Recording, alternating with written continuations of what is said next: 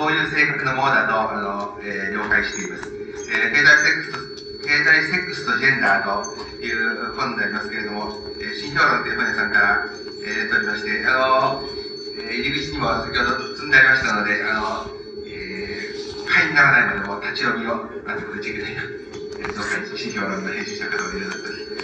えー、あのご覧いただければと思います。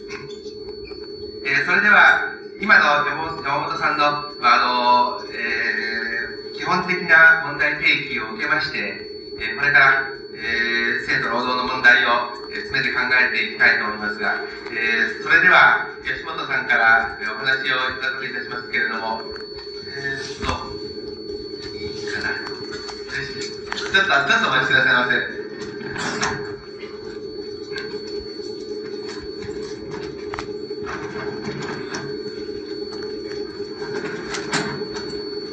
れから、えー、もう少しです、もう一つついでに付け加えておきますが、今、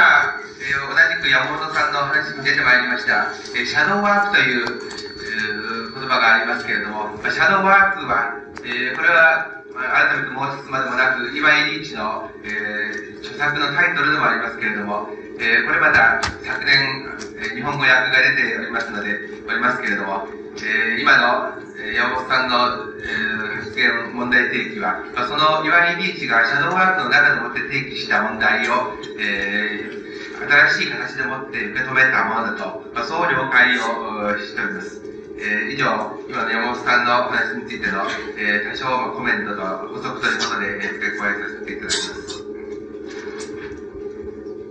えー、それでは石本さんお話しいただきますが、あの今更あえて、えー、申し上げるまでもありませんけれども、石本さんは、えー、共同幻想論以来、えー、国家と性、えー、の問題を、えー、極めて、まあ、計画的な、えー、に、えー、提起されてこられたわけで、えー、その後、まあ、えー、共同幻想論以後の吉本さんのお仕事の中にも、まあ、様々な形でもって、えー、出現してきているわけでありまして、まあ、この、これについては、今でもなく、えー、皆さんご承知の通りであろうかと思います。まあ、その上で、えー、まあ、近年吉本さんが、えー、岩井リーチや、あるいはその他の新しい仕事についての、えー、吉本さんなりのお考えをお持ちであるということを、えー、いろいろな機会に伺っておりまして、えー、この機会に一つ、共同幻想論を出発点とした、これまで吉本さん、これまでの吉本さんの、えー、基本的な思考方法、そして今後どこへこの問題が展開されていくのかということも含めて、えー、大変興味深く伺えればと、そう考えた次第であります。えー、それでは、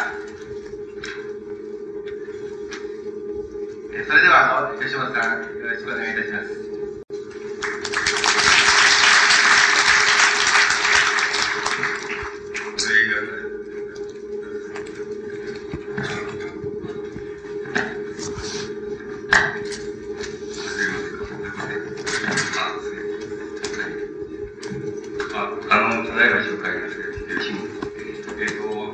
今、山本さんのお話聞いてて、あの、山本さんがだいぶ僕、えっ、ー、と、まあ、イリーチの思想を、あの、山本さんが展開されて、あの、非常に鋭角的に展開されてる方っていう僕は理解しておりますけども、山本さんの、あるいはイリーチ、山本さんの場所から、なんか僕の、共同演奏論のところに、大変橋を渡して、えー、いただくような話をしたんですけども、僕は今日来まして、僕の方は逆に、あの、自分の現在関心の深いところから、場所から、要するに、リーチの今日のテーマである、労働と性という課題に対して、あの、やっぱり橋を渡してみたらどういうことになるかっていうことをお話ししてみたいと思ってやってきました。だから、あの、ちょうど山本さんの問題意識を逆の方からこう、辿っていくという形になると思います。で、えー、あの、そういうことで、うまく、あの、エリッチの、この、生徒労働についての考え方にうまく到達できて、しかも、うまく接触点と交差点というのが、こう、露出してくればいいっていうのが、あの、僕のあの願いであるわけです。あの、できるだけうまくやるつもりですけども、まあ、若いやってないとわからないところがあると思います。で、今日あの、えっ、と、図、えっ、と、図表とか、あの、この、この問題点の骨格っていうのを書いてきましたから、これに沿いましてやっていこうというふうに思います。まず第一に僕、あの、つまり、現在の、特に日本を含めたその先進資本主義社会っていう、あるいは資本主義社会国家ですけども、そういうものの現在っていうのはどういうふうに理解したらいいのかっていうことを、一応とにかく前提としてお話ししてみたいと思うんです。つまりそうします。しかも、それを一致の、この今日の労働と性というところにできるだけ関連がありそうなところで、あの、それが抑え、若干2、3点で抑えられていたら、あの、話がしやすいような気がするんです。で、これはあの、ここに、えっ、と、初めのところに書いておきましたけれども、この、ま、例えばマルクスが、つまり、資本主義の交流期から、あの、資本主義の発生期から、その、勃興期から、つまり交流期にわたるところで、あの、えー、つまり近代国家モデルとしてマルクスが考えてきたことを、あの、図式化していますと、一番、この右側に、あの、ありますように、国家という、つまり幻想体が上にありまして、僕が最近使っている、これは、なんか要するに簡単なその丸太の四角でできている、と、あと、すだれでできてるモデルなんですけども、それでいきますと、それで単純化してみます。つまりモデルですから単純化してみますと、国家っていうものが、えー、幻想性として、共同体としてありまして、その核に、要するに、資本主義社会、いわゆる市民社会っていうのがあると。で、市民社会において何が問題なのかって言います、二つ問題がありまして、一つは市民社会っていうものは、あの、要するに、自由な個人が、その、個人が自由に自分の能力と、その、財力を発揮して、その競争をしていって、そして、あの、それにふさわしい生産組織を、えー、あの作り上げていく。そしてその場合に、あの、古典モデルで、その何が問題かって言いますと、一つはつまり、その時に、あの、確かに自由に、あの、自由な能力に応じた競争でもって、あの、どのような風に富をいたすこともできるし、学問をいたすこともできる、あの、知識教養、文化を身につけることもできるという風な社会であると言っても、その、それと、ま、そその恩恵に預からない部分が必ずあると。それは、いわば労働者階級であると。労働者階級、つまり、主として生産労働に携わって労働者階級というのは、そのような、あの、つまり、と、えー、富と能力に応じて自由な競争できる、で、どこまでもいけるっていうのは、そういうところから、つまり、初めからもう、あの、そえー、労働者階級というのは阻害されている。だから、モデルと言いますと、その、その下方に、つまり市民社会の下の方に、点線の部分で、えー、こう表現するより仕方がない状態に、どうしても労働者階級が置かれるとして、市民社会が富めば富むほど、あるいは市民社会のその支配層が富めば富むほど、労働者階級っていうのは、あの、おいわゆる貧窮化していく、困窮化していくと。で、様々な悪条件にさらされるっていうのが、まず、あの、マルクスが、あの、初期、つまり、初期資本主義社会において、その、マルクスがまず、その、重要に考えた一つの問題点がある。ところで、あの、これを現在、つまり現代社会っていうモデルがついや、マルクスの古典的に描いたそのモデルとどこが違うかっていうことを、あの、まあ、やはり簡単なモデルで、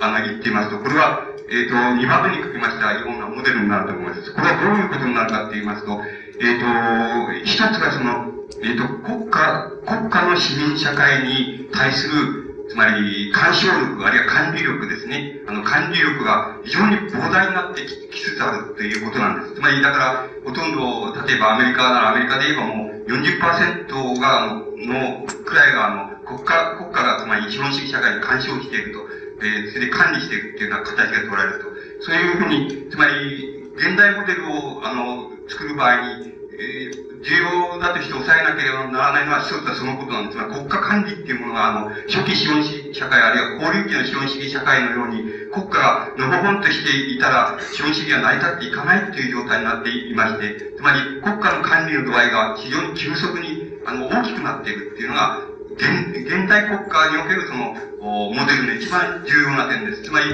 だからアメリカで言えばもう40%ぐらい、もう国家管理が資本主義社会に対して及んでいます。だからそこでは自由な競争というのが一見できて、できるように見えて、本当はできていないので、その自由度の40%は明らかに国家が管理、管理や監視をしていますから、自由な個人が、あの、自由に、あの、能力において、その、自分を伸ばすこともできれば、富を、富をいたすこともできるっていうモデルは、あの、現代では、相当国家の監視を受けて、あの、相当きつくなっているっていうことが一つ言えます。それが、あの、現代のモデル。って言えることです。それからもう一つ言えることは、あの、それと関連するわけですけども、そうしますと国家管理って、あの、つまり安定な、つまりマルクスが、あの、こう描いたような古典期の市民社会のように、市民社会が強固なその枠組みを持っていて、そこに強固な、あの、市民階級っていうのがいて、そして、あの、教養も文化も強固に成り立っているし、また、あの、強固なシステム、経済システムが出来上がっていて、それが微動だもしない、あの、秩序を作っているっていうモデルは、国家管理の重圧のために成り立っていかないっていう面があります。そうしますと、絶えず、あの、国家の管理から、あふ、分流を受けている、つまり分流を受けているってことが言えるわけです。ですから、あの、そこで、例えば現代社会における、つまり、教養主義っていうものの、つまり、儚さっていうのが、あの、こう感じられてくる。つまり、教養主義っていうのが、つまり個別的には成り立ちます。つまり、個人の能力とか、能力が個人とか、あの、そういうことで教養主義も成り立ってますし、古典主義も成り立っているわけです。また、これからも成り立っていきますけれども、あの、全体性と見してみた場合には、すごく不安定感にさらされて、安定した市民階級とか、安定した市民階級の文化、つまりブルジア文化とか、そういうようなものの形成が極めてその不安定な状態で絶えず分流にさらされているっていうことが言えます。で、この分流にさらされているっていうあの、様相は、同時に、あの、マルクスが考えたような、えっ、ー、と、労働者階級っていうのは、あの、市民社会から社会化すると、ますます出されていくっていうモデルからいますと、あの、労働者階級も絶えず、あ、の分流にさらされていることが言えます。ですから、労働者階級もまた、流動性だってある場合には、まあ、市民層の中に、つまり市民層の知識、教養、あるいは経済レベルの中に入り込むかと思うと、また、あの、そ、こから出ていくっていうような形で、絶えず労働者階級自体も、あの、古典モデルには成り立たないような、つまり態度分流にされて、さらされています。これが、いわばあの、現代社会におけるその、現代社会になってからのその、いわば、その、労働者階級と市民階級というのが、相互にそう、両方とも受けているその、大きな、あの、不安特徴です。つまり、流動性の特徴だっていうふうに、あの、モデルを作ることができます。それから、今度は、その、そういうところで、いくつかその特徴を言わなくちゃいけないんですけども、それはあの、もう一つその、現代モデルで重要なことが、あの、言えるとすれば、あの、まあ、なんて言いますか、その、河川的なとか伏線的なって言いましょうかね。あの、少数でありますけども、あの、複数である企業、あの、大きな企業ですね。大きな企業っていうものが、例えば、あの、大きな企業っていうものが、あの、価格構成力っていうのができるっていうことが、あの、非常に重要なことなんです。つまり、価格っていうのは、つまり、えっ、と、まあ、あの、非常に現象的な言い方をしますと、その、つまり原料費と、それから、その、それを商品を作るに、生産物を作るに要した費用と、つまり、労賃とか、それも含めて、そういうものを足したものに、ある利潤をプラスすれば、ある価格が出てくるってことになるんですけども、あの、現代社会において、その重要な要請、もう一つの要素は、つまり、少数のその、複数の要するに企業、大企業ですね、つまり、大きな企業っていうものが、あの、連合して、あの、話し合いをすれば、自分たちで人為的な価格が作れるっていうことなんです。それで、人為的な価格を作るその力が、あの、生じてきたっていうことなんです。それからまたその力があり得ることが相当明らかになってきた。で、それに対してあの、国家っていうものの管理が、あの、及ばない、つまり国家の管理が及ばない要素っていうのが出てきつつあるっていうことが非常に、あの、重要な、あの、要素だと思います。それから、あの、現代社会において、そのモデルを作る場合、もう一つっていう重要なことは、つまり、これはあの、イリッチなんかも、あの、言ってるわけですけども、つまり、あの、なんて言いますか、つまり、えっと、消費に該当するわけですけども、つまり、この、僕は、このモデルですれば一番わかりやすいのは、その、イメージを作る、えー、産業なんですよ。つまり、えっ、ー、と、情報産業とか、その、イメージを、広告宣伝とか、デザインとか、つまり、イメージを作って、実質上の、例えば、商品に対して、その、イメージを付け加えて売るっていうような、そういう、あの、産業がそれ自体として、その、相当大きな量で発生して、してまた、展開しているっていうことが非常に重要な要素だと思います。ですから、あの、実質的な、あの、商品とその価格っていうものが、そのイメージが付け加わった部分だけ、また増えていくっていうようなことがありまして、それが、あの、非常に重要な要素だということが、あの、言えます。そうすると、あの、そうするとどういうことがありあるかと言いますと、本来ならば、あの、ある商品、まあ、化粧品なら化粧品でいいんですけど、化粧品がつまり入れ物と、あの、育つな入れ物とその中身さえ良ければいいんだろう。中身があればいい。それ例えば今度はイメージでもって、なんて言いますか、包装をきれいにする、それから容器をきれいにする、金をかけるというような形で、その価格が高くなりますから、その高くなった分っていうのは全くその資本主義がこの現代になって、その現代にまた発達したための、つまり資本主義のいわばその必然学みたいなものとして、そのイメージ産業とかイメージ文化とかそういうものが商品に付け加えられる価値っていうようなものが、その理解せられるっていうことが言えるわけです。つまり、そういうことは資本主義が発達したことも、あの、要素でもありますけども、同時にその資本主義、悪の資本主義の必然悪としてどうしても出てくるんだっていうのは、その、第三次産業が第三次産業、あるいは第四次産業としてそれが出てくるっていうと、それは、いわば非常に高度資本主義のいわば必然悪みたいなものとしてそれが出てくるという理解の仕方が成り立ちます。つまり少なくともこの、要点としてこの三つのことを押さえていますと、現代社会のモデルがあの作れるわけです。それからマルクスが描いた、要するに固定社会におけるその労働社会及び市民社会と、それから国家の関係っていうようなものにおけるそのモデルがどういうふうにその修正すればその通用するかっていうことの、まあ、要点っていうのは、まあそれで使うことができます。で、もう一つ、今度は、現在、現、現代っていうものをどこから、なんか日本で言えば、これは、例えば、えー、戦後から踏んだ方がいいと思うんですけども、つまり、どこから踏むかは別としまして、現在っていうもののモデルはどうやって作れるかっていうことになってきます。そうすると、ほぼ同じことになるわけですけども、しかし、あの、さらに、例えば、え、あの、問題の点は、その、いくつかありまして、一つはその、労働者階級が、あの、もうほとんどの部分は、市民社会の中に、いわば、あの、入り込んできてるっていうことが言えるわけです。つまり、入り込んできてるっていうことが重要な特徴です。つまり、重要な特徴になっています。つまり、これは、あの、現在、そしてその、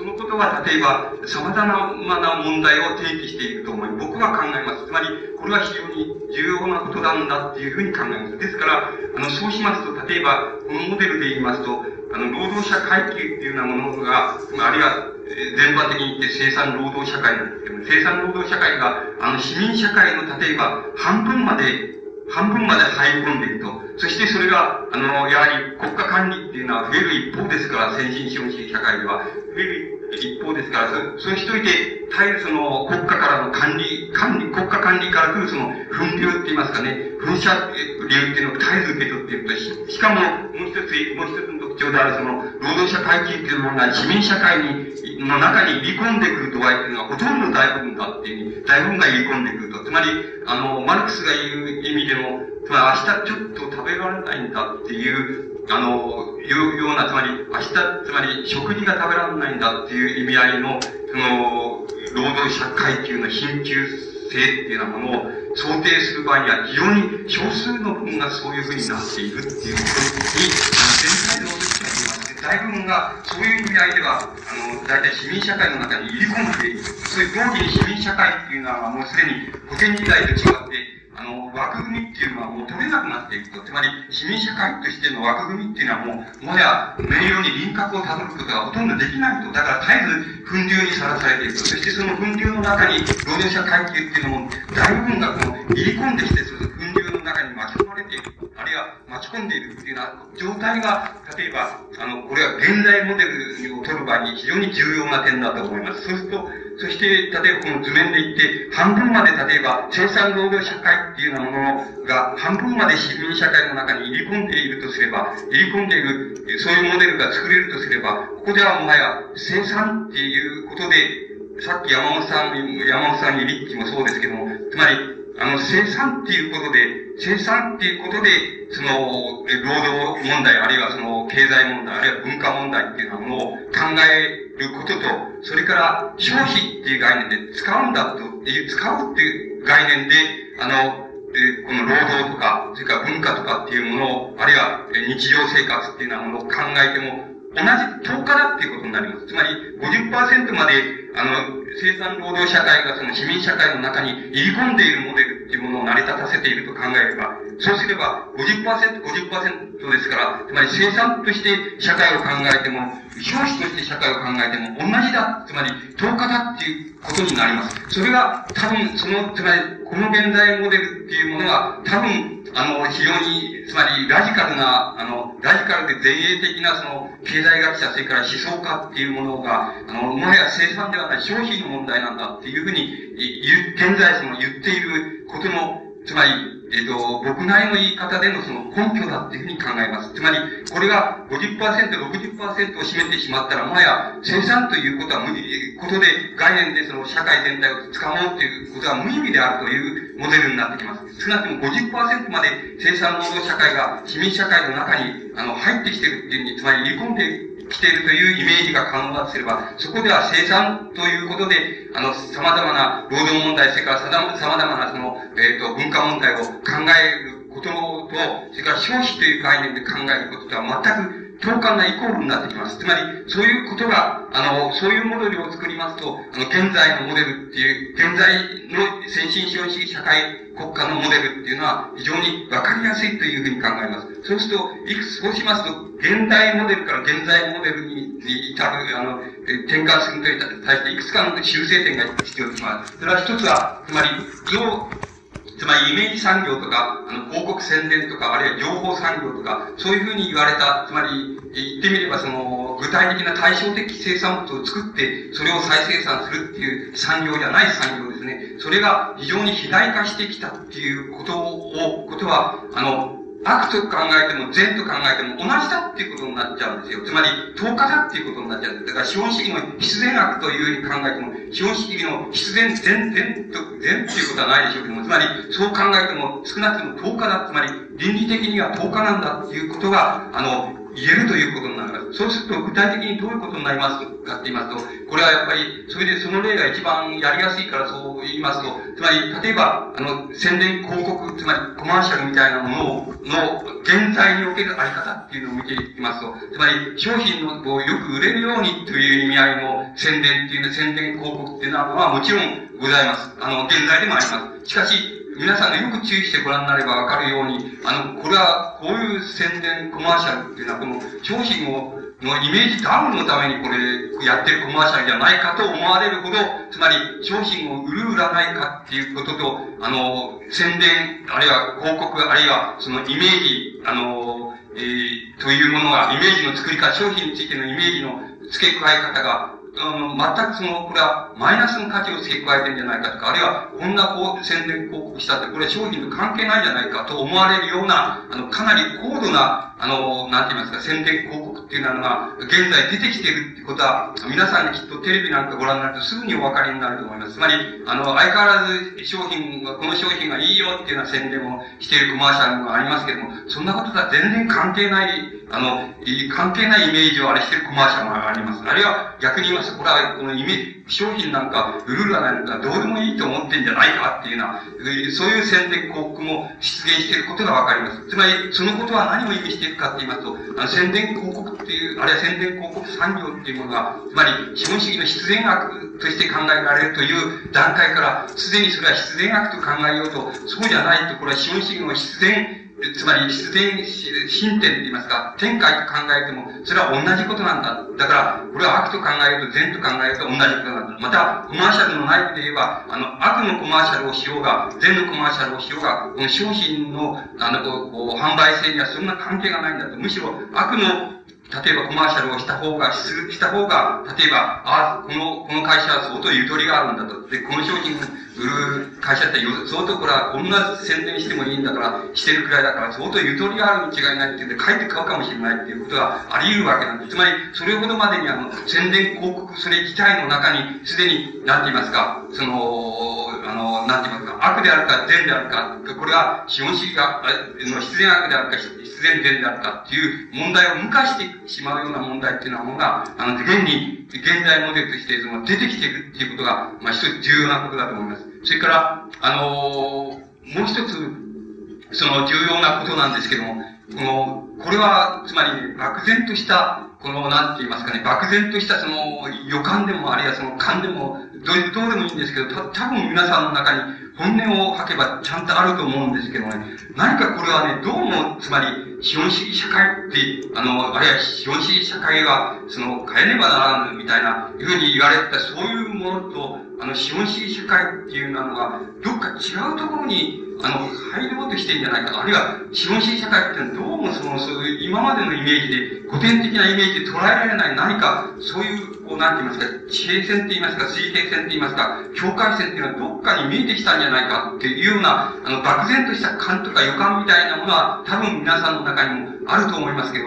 多分僕は先進資本主義国が現在透明している問題っていうのは、どうもそこの問題じゃないかっていうふうに思います。つまり、すでに何か知らないけど、地平線か水平線かが見えてきてると。その先にあるのは未知であると。しかし、その、何かその先にもあるんだけど何かわからない未知であるっていうのは、その境界線って言いますか、その、なんて言いますか、現、あの、水平線って言いますか、それが、あの、衰えながら見えてきてるっていうようなことが、あの、なんか皆さんの中でも多分あるんじゃないかなっていう気がするんです。つまり、その問題に対して、例えば、一定の形を与えてきたのが、いるのが、あの、いる思想家っていうのは、僕らみたいな、あの、無知な、あんまり知らない人間にも幾人か目につくわけですけども、今日の、その、あれである、その、イリッチっていう人は、その、明らかにその一人なわけなんです。つまり、その境界線がどこで来るかっていうことを、つまり山本さんが先ほど説明せられた、ておられたように、つまり、あの、交通の問題とか、その、学校の問題とか、医療の問題とか、そういうものを基軸にして、これは具体的に言うと何、つまらないものを具体例にしているように思えるけど、本当はそうじゃなくて、これはかなりその三つっていうのは本質的な掴み方なんですけども、つまり、そこでその限界点があるという、明らかに限界点があると。つまり、それ以上言ったら意味がないとか、それ以上言ったら逆に不利であるという境界線っていうのは引けるようになったと。あの、だから、その、その後がまた、その問題のあるところですけども、つまり、それ、それだからそこから、もう、もはや引っ返すべきだっていう考え方の人もいるわけですし、あの、あんまり引っ返すか引っ返さないかっていうことは、問題はまた別なんだっていう考える、僕らのような考え方の人もいるわけですし、あの、そこはままた様々で、この、の問題で、そこまで行くといけないんですけども、つまり、ただ要するに、境界線が見えてきたって言いますか、ある地平線が見えてきたという漠然とした予感で、資本主義が多分その、そういう未知の段階に今、入りつつあるなって言いましょうか。そういう予感っていうのは、あの、え相当確実にあるんじゃないかっていうふうに思います。つまり、その問題が、その現代モデルの中で非常に重要な問題だっていうふうに思われるわけです。それで、あの、そうしますと、もし、まあ、それはまあ、いいですな、今日のテーマにはいいわけです。つまり、あの、そこで様々なことを言いたいんですけど、言いたいんですけど、つまりそこは、え今日の問題とはまた違いますから、それは別としまして、それで、今言いましたような、その、なんて言いますか、この三つのモデルの段階っていうのを考えて、そして現在のモデルっていうものを、あの、あの皆さんがその掴んでいてくださると、大変その、なんて言いますか、立地の問題意識にも近い、あの、非常に近づきやすいわけですし、また僕らの持っている問題意識がその、立地の問題意識に、労働と性について近づいていくときに非常にあの近づきやすいので、まあ、とにかくそういう簡単なモデルなんですけども、かんそのモデルを、まあ、とにかくお話ししておきました。で、あの、今日の問題である、問題、本論に入っていくわけですけども、つまり、労働と性っていうようなことについて、あの、つまり、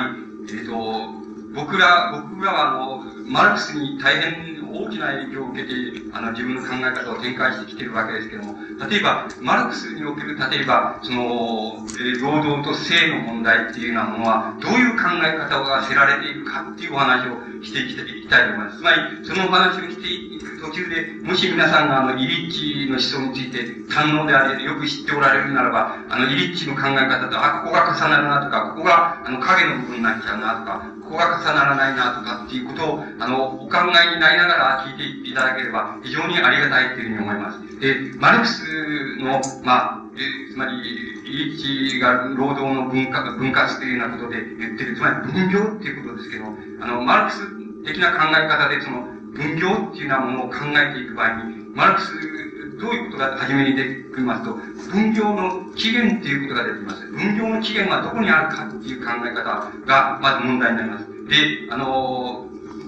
あの、分業の起源っていうものは、あの、えっ、ー、と、まず第一にその、性行為における、性的な行為におけるその男女の分業っていうことが、まず分業の起源であるっていう考え方になります。どうしてもそういうことになります。つまり、あの、つまり男と女が身体的にあるいは生理的にその分担せざるを得ないもの、それからその分担によって生じてくるあの幻想性、そういうようなものがまず分業っていうもの、あるいは労働の分割の根本にあるものだっていう考え方がどうしても初めにあの出てきます。そしてこの考え方はもちろんマルクスが自身がそれを展開、あ展開はしてないですけども、研究していくことです。で、あの、まあ、エンゲルスも別な言い方で研究していくあのところがあります。で、あの、それからもう一つの分業、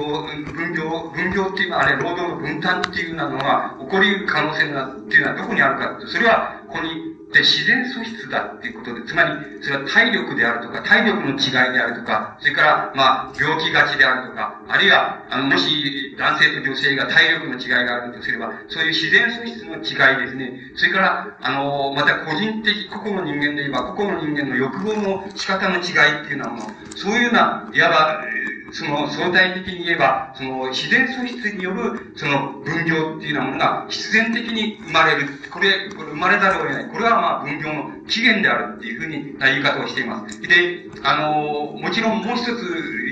あの、付け加えますと、その、様々な偶然の分業っていうのはあり得ると。つまり、あの、たまたま、お前これやれよっていう概念つまり、俺はこれやるからっていうのは、つまり、その場、その場で、つまり偶然に行われる分業っていうようなものを考えられる。その、そういうことが、つまり、自然素質によること、よるもの、それから、その男女の、性行為におけるその、男女の分担って言いますか、分担っていうようなものは、とにかく分業の起源に該当するものだっていう、あの、考え方に同然になっていきます。で、この分業の起源っていうか、起源っていう考え方が成り立ち得るのは、少なくとも原始時代とか、その、その、まあ、次の段階であるそのアジア的な段階とか、それから、まあ、ちょっと古代的っていうと、ちょっと違ってくる、多少違ってくるわけですけど、つまり、未開とか原始とか、あの、アジア的っていう段階では、多分、この、なんて言いますか、この、成功における男女の分業っていうような概念、それから、あの、自然素質によるその、あの、仕事の分割というような概念が、多分、相当程度、その、社会の、一般的な社会の、あの、こう、あり方を占めていたんじゃないかっていうふうに、あの、これは想定することができます。だから、その段階では多分、この、えー、性行為における男女の分業とか、それから自然素質による、よるその、いわゆる分業の仕方っていうようなものが、一人でに行われたって言いましょうか。一人でに自然に行われていた段階っていうふうに、これを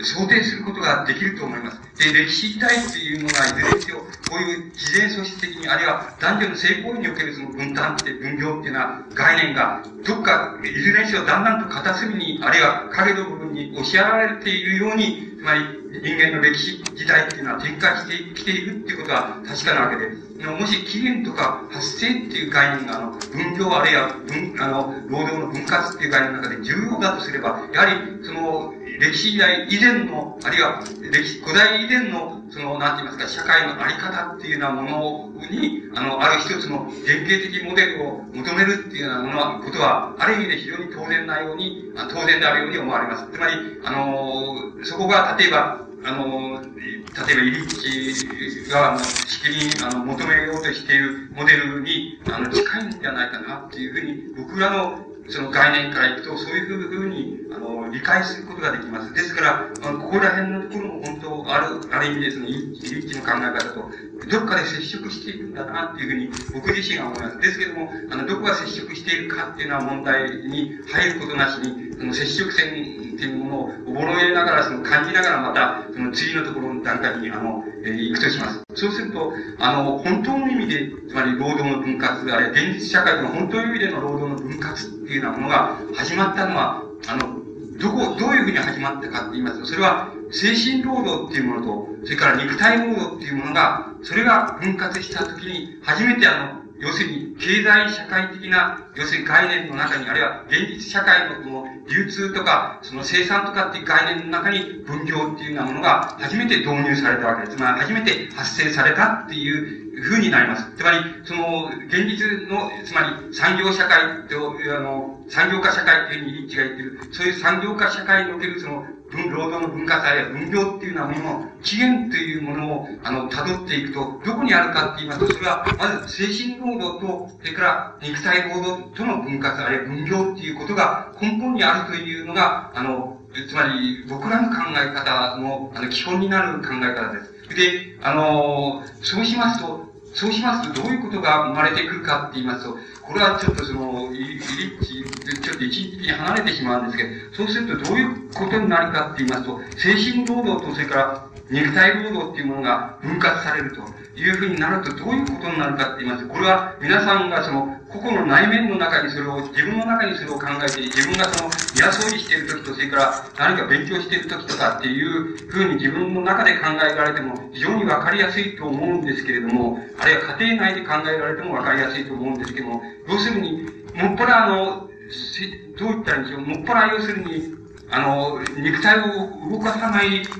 ことを専門にするって言いますか、専門っていうか、つまり、えっ、ー、と、ことを、つまり自分のその、なんて言いますか、脳とする人間と、それからコマネズミのように働くばっかりの、脳とする人間とか、その、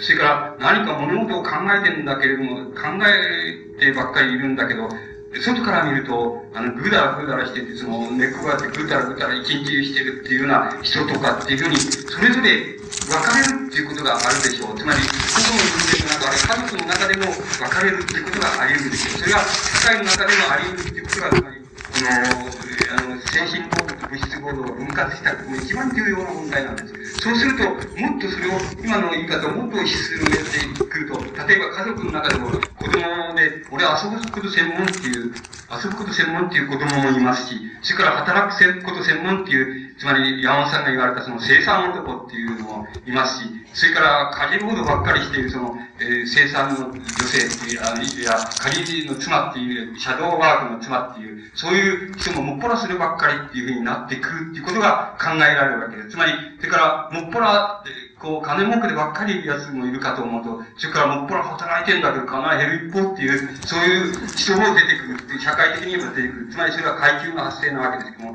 つまり、そう今言いました精神労働と物質労働との分割っていうことが、意外に多方面な、あの、問題を提起するっていうことがわかります。これ内面性で言えば、つまり、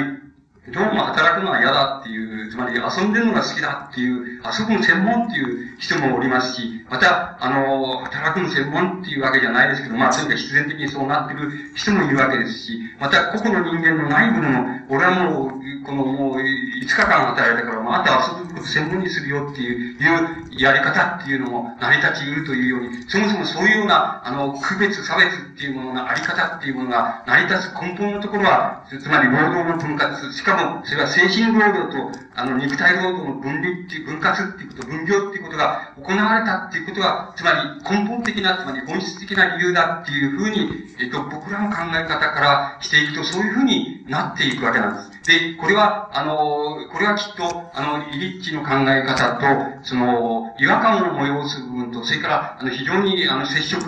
非常に多く交差する部分と、両方があると思います。それで、この両方があるっていうことを、あの、こう、なんて言いますか、はっきりさせるっていうことは、今日の僕の、このお話のその非常に重要な願目なんです、つまり、それができればいいっていうくらい重要な願目なんで、あの、そうそういうことをお考えになってくださると、あの、よろしいと思います。えっ、ー、と、そうしますと、えっ、ー、と、もっぱら、別な言い方をしますと、もっぱら生産ばかりしている人と、もっぱら消費ばっかりしている人と、そういう部分と、それが分かれていくっていうことも、あの、あります。これは個々の人間の内面でもありますし、夫婦の間でもありますし、もちろん、共同社会の中でも、それはあり得るわけです。もっぱら消費専門、遊ぶこと専門っていうものと、もっぱら、もっぱら働くこと専門っていうような、そういうものとの分岐の仕方っていうのは、自己内面的にもありますし、もちろん家族性の中でもありますし、また、もちろん、その、共同社会の中で、生産社会の中でもそれはあり得るということです。つまり、その大元がそういう問題になってきます。で、あのこういう問題が、つまり、えっと、個々の、例えば、個々の人間の中で、あるとか、せいぜい家族の中であったならば、この矛盾、つまり、あ、あいつは働くこと専門とか、これ消費すること専門、俺遊ぶの専門っていうのが、例えば家族の中にいたとしても、あんまり、まあ文句が出ないで、その、自然的に許されるっているっていうことが、で成り立っていることがあるでしょう。まあたまには文句が出るけども、まあ、それは仕方がないんだっていうような、あの、ことで成り立って許容されるけれども、しかしこれが社会全体となって、あいつは遊ぶこと専門、それから、あいつは消費すること専門、俺は働くこと専門って、こう、こういうふうになってきます。これは、いわば、その、許されねえっていう、だんだんその、こんなのは許されないっていう問題が出てくるわけです。これは、怨恨、怨差怨恨としても出てきますし、また、あの、いわば、えー、マルクスの階級性としても、階級的統一性としても、それが出てくるわけです。あれ、これは許されんと、あっちは働く専門で、俺は働く専門で、あっちは遊ぶ専門で、で、あの、この消費する専門で、これは許されないっていう概念が、それ社会的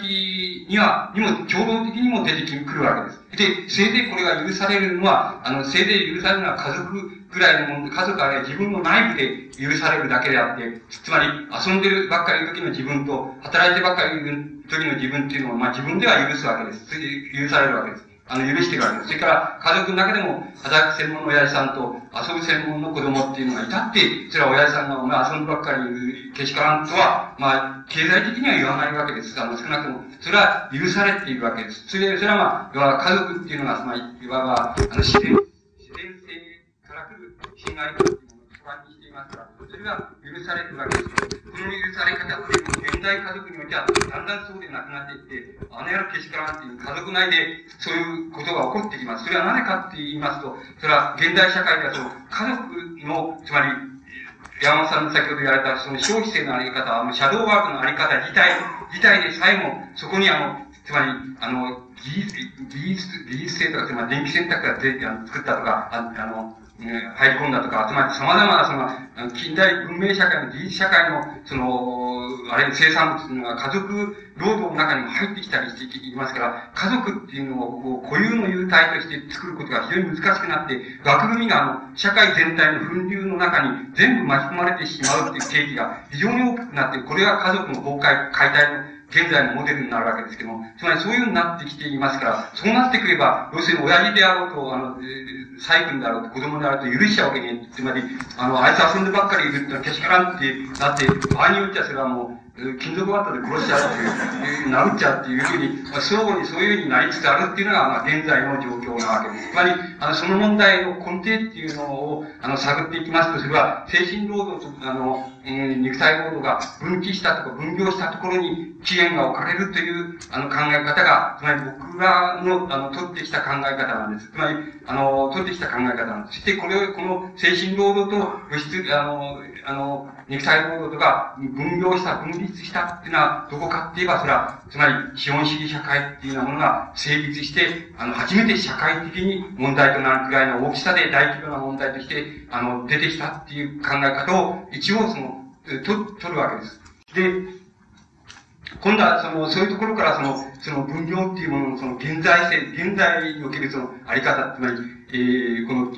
今、精神労働と、その、なんて言いますか、その、物質労働、あるいは肉体労働との、分離分業っていうようなものを、近代以降の問題、つまり資本主義社会が起こって以降の問題の非常に根本的な問題というふうに抑えるとしますと、そうすると、現在っていうものは、それ現在におけるその分業のあり方っていうようなものは、どういうふうになっているんだろうかっていうことを考えるのが、まあ、次の段階の考え方になっていきます。で、その考え方を取っていきますと、あのここに、あの、いくつかその要点を挙げておきましたけれども、つまり、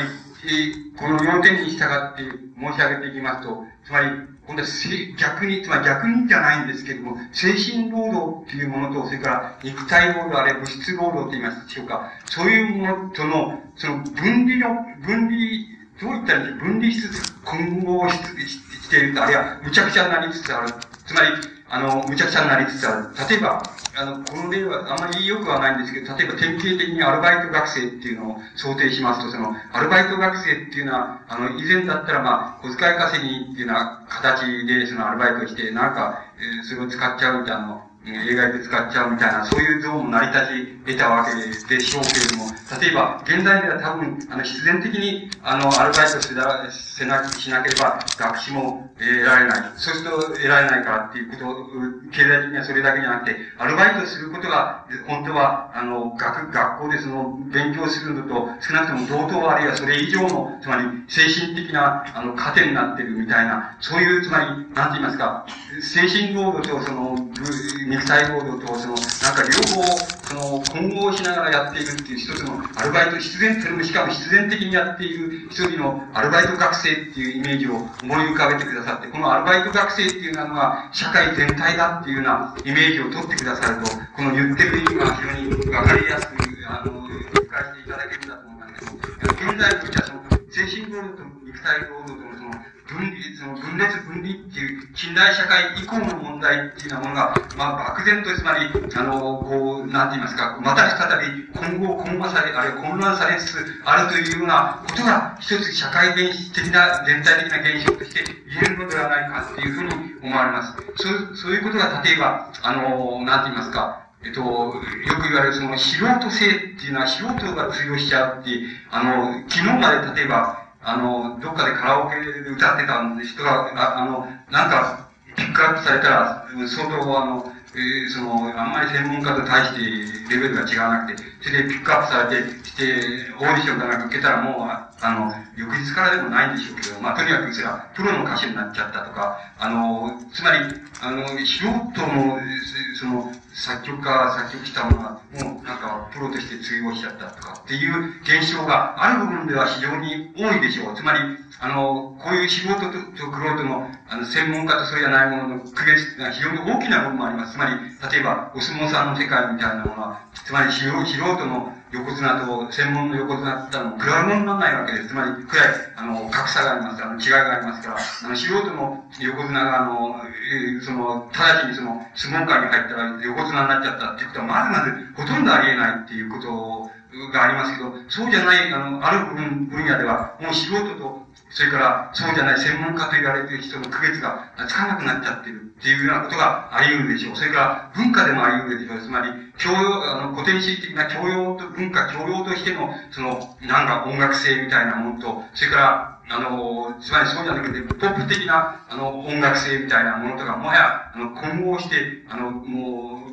う、なんて言いますか、こう、区別がつかなくなっちゃってるみたいな、そういう問題っていうのはしばしば見出される、非常に現代的な、現在的な特徴として見出されるわけです。この問題は、つまり、様々な面で、あの、全部一様にそれを見つけ出して、あの、ピックアップすることができます。つまり、それを、そういう、つまり、一種の素人性みたい、素人の時代とか素人性みたいなのが出てきたっていうこと自体が、あの、すでにこの、精神労働と肉体労働との根本的に言いますと、分離が、あの、分離境界っていうのが、すごく、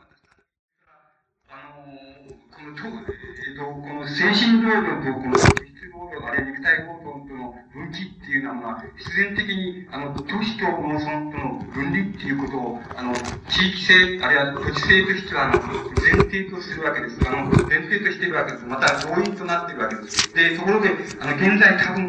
これは、あの、多分その、また都市と農村との、その、なんて言いますか、この、分離じゃなくて、また、この、その混合性みたいな、混混和性みたいなものが、あの、出てきているということが、一つあり得ると思います。つまり、農村と都市化と言いますか、ああいうようなことがあり得るかと思うと、あの、都市が農村部に、あの、侵入してきてっていうようなことが、またあり得るんだろう、あの、現在あり得るということはあると思います。それからもう一つは、やっぱり、あの、都市と、人口都市との分離性っていうようなことがあり得ると思います。つまり、人口都市っていうようなものは、この、近代の、つまり自然発生的に、近代後の発生概念から言いますと、え都市っていうようなものは、あの、つまり精神労働と肉体労働とか分岐したときに初めて、その、つまり肉体労働をもっぱらっていうものと、それから多少なりともその、年、あの、なん。て言いますか、精神労働をもっぱらっていうものの、が、あの、地域的にその、集団を作りまして、その、それが、まあ、いわば都市と農村との分離を非常に大きく促進した要素であるわけですけども、つまり、そういう意味合いで言いますと、例えば、意味合いで言いますと、現在の都市っていうのじゃなくて、逆に今度は、消費とか、あの、つまり、消費を専門として、それで、消費専門センターって言いましょうか、そういう集団、集会みたいなものが、集落みたいなものが、先にそれを作っといて、その周りにあの、人を集めてしまうっていうのは、いわば人工的な都市っていうのが現在では、あの、ぼつりぼつりとその出現するっていうようなことが、しつつあるっていうようなことがあります。で、日本でも多分、あの、こう、様々埋め立てられたところで、人工的な、的な都市っていうようなものが、あの、作られていると思います。それ人工的な都市ってのはどういうふうに作られるかっていうと、まず、消費センターとか、その、商品販売センターっていうようなものが、先にそこにできてしまいまして、その後に、あの、マンションとかパーツとかっていうのはもう、その、作る。それで、その後から、要するに、募集してそこに入る人を入れるっていうような、それでそこが、都市ができ、それで学校ができ、っていうような風な形で、その都市が人工的に作られるっていう形が、現在日本でもまあ、いくらかずつその出てきてると思いますけども、そういうようなものも、またあの、根本的に言いますと、その、えー、なんて言いますか、その精神労働とその、なんて言いますか、えー、肉体労働と言いますか、物質労働と言います、いうものの、近代以降のその分離のされ方がある一つの別の、なんて言いますか、別なる何か言うことができないとしても、何か別の展開点に立ちつつあることの、その大きな、あの、象徴だっていうふうに考えることが、もうできるだろうと思います。それで、あの、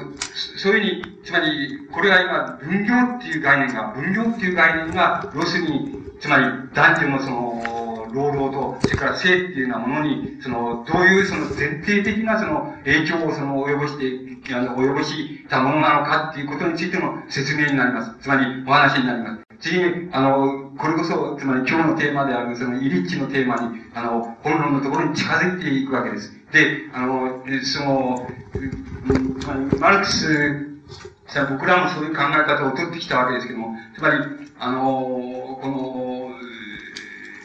なんて言いますか、その、これはね、イリッチの考え方と、その、イリッチの考え方と、その同時、似て、つまり、同じなんだ。あるいはイリッチがもしかすると、マルクスの影響を受けたのかもしれないなと思う、思えるんですけれども、つまり、あの、非常に同値される部分と、そうじゃない部分とがあります。で、だからこれはもう非常に微妙に、微妙に考察すると思います。だから、あの、けれど僕らが、その、取ってきた考え方っていうようなもののお話をその、しています。で、なぜ、なぜその生産、え特にその19世紀以降のその資本主義社会が起こってから以降、そうなんですけども、なぜ男女のその、なんて言いますか、性別とか、そういう性別っていうようなものが、あの、労働生産、えー、過程において、なぜ無視することができるかっていう、そういう、それをどういうふうに考えるかっていうことなんです。で、今、その、例、例を挙げますとね、うん、例えばね、一つはこういうことなんですよ、その、えっ、ー、と、例えばね、その、えー、まあ、太郎、次郎、花子という、まあ、兄兄弟なら兄弟がいた。まあ、兄弟じゃなくてもいいんです。これは男性、男性、女性でもいいわけです。つまり、太郎、次郎、花子という三人がいたと。で、三人が、あの、とにかく、ある、それぞれ別のその生産労働に携わっていたと。で、ところが、あの、太郎は、例えば、その、なんていうんですか、30日働いたと。働く、労働日が30日だったと。それで、今度は、次郎は労働日が20日だった。で、花子は労働日が10日だったと。で、そういう割合を、とにかく、たま、持っているとすると。そうしますと、あの、そうしますと、この、太郎、え、太郎、次郎、花子は、それぞれの生産の場で作った生産物があります。で、生産物の価格ですけども、価格、価格っていうものは、その、え、価格の変動っていうようなものは、で、の、様々あり得るわけですけれども、あの、この労働日の、えっ、ー、と、30日、20日、えー、10日という3対2対1という、あの、割合でその価格変動をすることには変わりないという考え方を取るわけです。ですから、あの、労働日、あるいは労働時間っていうことの問題が非常に重要なんだって、それで、あの、これ、あの、どういう、どういう生産物を作ったか、あるいはどういう質の労働を加えたかっていうことは、そういう差異っていうのは、あったとしても大したことがないという考え方が、あの、マルクスの考え方、つまり、で、だし、だし、僕らが取ってきた考え方です。つまり、これはだから、この割合が変わらないと。そうすると、生産物の価格変動、価格っていうのは、つまり、生産物のその価値なんですけど、価値の善による、つまり貨幣による表現のことを価格というふうに、この、こっちの概念では厳密に言うとそういうんですけどね。あの、そういうわけなんですけど、つまり、この価格の変動っていうようなものは、この、労働日が例えば30日、20日、10日であったとすれば、ある一般的な現象の中で価格が、社会的な現象の中で価格変動が起こったとすれば、その価格変動の割合は、やっぱり3対2対1の割合で変動するだろうと。そうだとすれば、男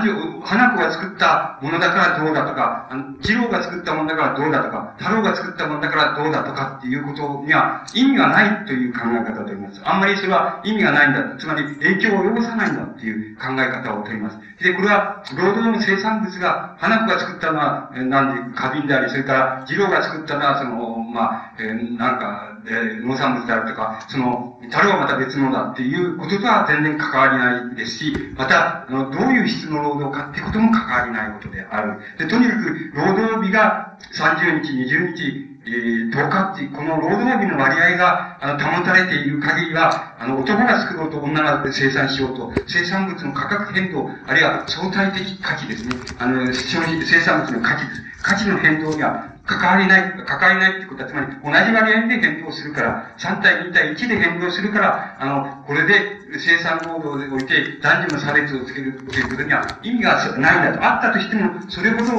大きな意味合いはないんだっていう考え方を、あの、問います。で、あの、このことが、こういう考え方が、つまり、えっ、ー、と、山、イリッチ、山本さんの言われたような考え方から言うと、ものすごく批判に値するわけです。つまり、あの、だからこそ、つまり、こんなことを許しといたからこそ、つまり、こういう社会になっちゃったんだって、こういう社会っていうのは様々な意味合いがありますけども、つまり、こういうどう、ニッチもサッチもいかないような社会になっちゃったんだっていう考え方は、リッチの中で根本的な考え方です。で、まあ、あの、それはまあ、それを置いといて、とにかく、あの、そこが、そこは、つまり、あの、イリッチが言う、つまり、産業化社会において、あの、男女の、つまり、まあ、これは入らない方がいいんですけど、つまり、男女の性別が、その、無視されて、つまり、中性的、全部生産者として中性化されてしまう、あるいは、ユニセックス化されてしまうと。それから、また生産過程に入ってくると、生産社会過程に入ってくると、女性もまた男性化、男性化じゃない、つまり中性化していく。っていう、その、していく、生かざるを、必然的に生かざるを得ないっていうような、そういうふうになってしまう、この根本的な原因っていうようなものは、あの、マルクスがそうういう言い方で、例えば、そういう言い方で、あの、そのことを、その問題、同じ問題をそういう言い方で言っています。つまり、あの、言ってる、あの、非常に、あの、根本的にはそういう言い方をしているっていうことが、あの、おお考えくださると、あの、そうすると、イリッチの考え方のが非常に考えやすいと思います。つまり、あって、この人がこういうふうに言ってるっていうことの、つまり、ここは他の人がどういうふうに言ってることと、あの、学校に相当するんだろうかっていうようなことが非常にわかりやすいだろうっていうふうに思います。それそれで、えー、今申し上げましたことって、今申し上げました、つまり、太郎であろうが、次郎であろうが、花子であろうが、つまり男であろうが、年少の男であろうが、あるいは、あの、女性であろうが、それは変わりないんだ。つまり、あの、生産物の、その、価値あるいは価格の変動の仕方っていうのに対しては、あまり関係ないんだっていう、そういう言い方が成り立ちるのは、いわば、あの、その太郎と次郎と花子が同じ、つまり同じ競争、競り合いと言いましょうかね、生産物の競り合い社会の中にああるっていうことを前提としています。つまり、それを前提として、その言えるわけで。これが全然関係なかったら、初めから競り合いも何もないっていうところで、あれされていたら、そんなことは別に関わりも何もないことなんです。つまり、あのー、うん、花子さんが、つまり、何と言いますか、あの、家の中で、あの、猫の靴下を編んで、10日間編んでたって、かどうかっていうこととあんまり関係ないことなんです。つまり、同一の生産社会、生産過程におけるその、あの、競り合いの中にあると仮定した場合に、今言ったように、あの、男女の区別っていうことは、生産労働の場合も関係ないし、もちろん体力も関係ないし、性も関係ないし、ないし、あの、全然関係ないことで、ただ、労働日の割合だけが関係がありますよ。価値、生産物の価値に関係がありますよ、という考え方を、あの、取るわけです。それから、あの、もう一つこれは、あの、そのような男女の、つまり、この、なんて言いますか、区別、差別、性的区別っていうものは関係ないと、生産社会において関係ないというふうに考えるには、いくつかの大きな前提が、もちろん、あの、存在しているわけです。一つはつまり、近代社会、つまり資本主義社会であるという、以降であるということが前提なんですけども、そのことはどういうことかっていうと、あの、つまり、極度に、あの、分業化されていると、極度に分業化されて、あるいは機械化されているって言っても、ある意味ではいいんですけども、極度に、あの、労働、分業が発達してて、極度に分業が発達して、極端になっているために、その、なんて言いますか、個々の労働の質的な違いっていうのは、近似的にはみんな同じだと、つまり、どういう無言でどういう生産物のどういうネジを、例えばネジを作っている医療とその、あの、あるいは、その、ボルトを作っていようと、ナットを作っていようと、それは、あの、とにかく、なんて言いますか、ボルトを作ってるから、あの、なんか上等、質が上等なんだとか、ナットを作ってる人は上等じゃないんだとかっていうふうに、労働の質とか、なんとかを区別することはいらない、ほとんどいらないと。つまり、あまり極度にその、なんていう近代社会においてその分業化が発達しているために、労働の、その個々の労働の質の区別をつけることにはそんなに意味がないんだっていうふうなことが、あの、大前提になっております。それから、あの、もう一つはその、えー、これはあの、つまり、本当は、つまり具体的に言うと、必ずしもそうでないのですけど、また、そうでないっていうことを、いわば復活させようっていう考え方が、つまり、エリッチの考え方だと思いますけども、つまり、あの、近似的に言いますと、労働っていう、労働によって作られた商品、あるいは生産物っていうものの、あの、価値っていうものと関係があるのは、要するに労働量だけであってね、あの、どういうであるかとか、あの、その労働、つまり、その作ったやつが怠け者だったかとか、あの、勤勉だったかとか、そういうこととは一切関係ないんだと、関係ないんだと、つまり、あるいは関係あるとしても、本当に、むしろそういうことの関係しかないんだっていうことが、あの、前提になっています。ですから、あの、太郎さん、あの、太郎さん、だからこういうことになります。太郎さんの、えっ、ー、と、一労働時間、例えば1時間労働した労働と、それから花子さんが1時間労働した労働とは違うわけなんですけども、逆に今度は言いましてね、あの、1、1単位の労働時間の太郎さんと、1労働時間の花子さんとは同じなんだっていうことなんです。つまり、えっ、ー、と、つまりね、太郎さんが1時間働いたのと、花子さんが1時間働いたのとは、あの、とにかく違うんですけれども、逆に、1単位の労働時間の太郎さんと、1単位の労働時間の花子さんは区別しなくてもいい。つまり別のもんだって考えなくていいという考え方を根本的にとっております。で、あの、本当は違いますけども、違っても大した違いにはならないんだっていう考え方を、あの、つまり優にたるか、あの、違いにはならないという考え方を、あの、取るわけです。あの、ここにも、あの、書いてありますけども、本来、えっと、つまり、極めて常識的に考えますと、その、労働する人の太郎さんの年齢と体力、それから、えー、花子さんの年齢と体力、それから男であるか女であるか、それから、大体花子さんが勤勉であり、それ太郎さんが怠け者だであるか、その、様々なそういうことっていうのは、具体的に言いますと、労働に、その、のあれ、生産物に様々な、その、相違を生み出します。つまり、太郎さんが1時間で作れるものを、えー、花子さんは30分で作っちゃう。っていうことがあり得るわけですし、その様々なそのニュアンスでその違いが具体的にはあり得るわけですけれども、もし労働生産物にその付け加えられる、生みが生み出す、生み出される価値っていうものが、生産物の価値あるいは価格っていうものが、その労働量、つまり労働量だけにえー、あの、依存するんであってね、それで、あの、労働の質には関係ないんだというふうに見なせるっていう前提を取るならば、あの、体力の違いであるとか、勤勉であるか、生者であるか、あの、それから女性であるか男性であるかっていうことの区別は、あの、の差異っていうか違いというものは、あの、せいぜいそのたくさん差異があったとしても、あの、それは全体的に言えば無視するに足りるもんだ。あるいは質的に違いがあったとしても、その、量的には無視することができるもんだっていう考え方をあの前提としてあの取るわけです。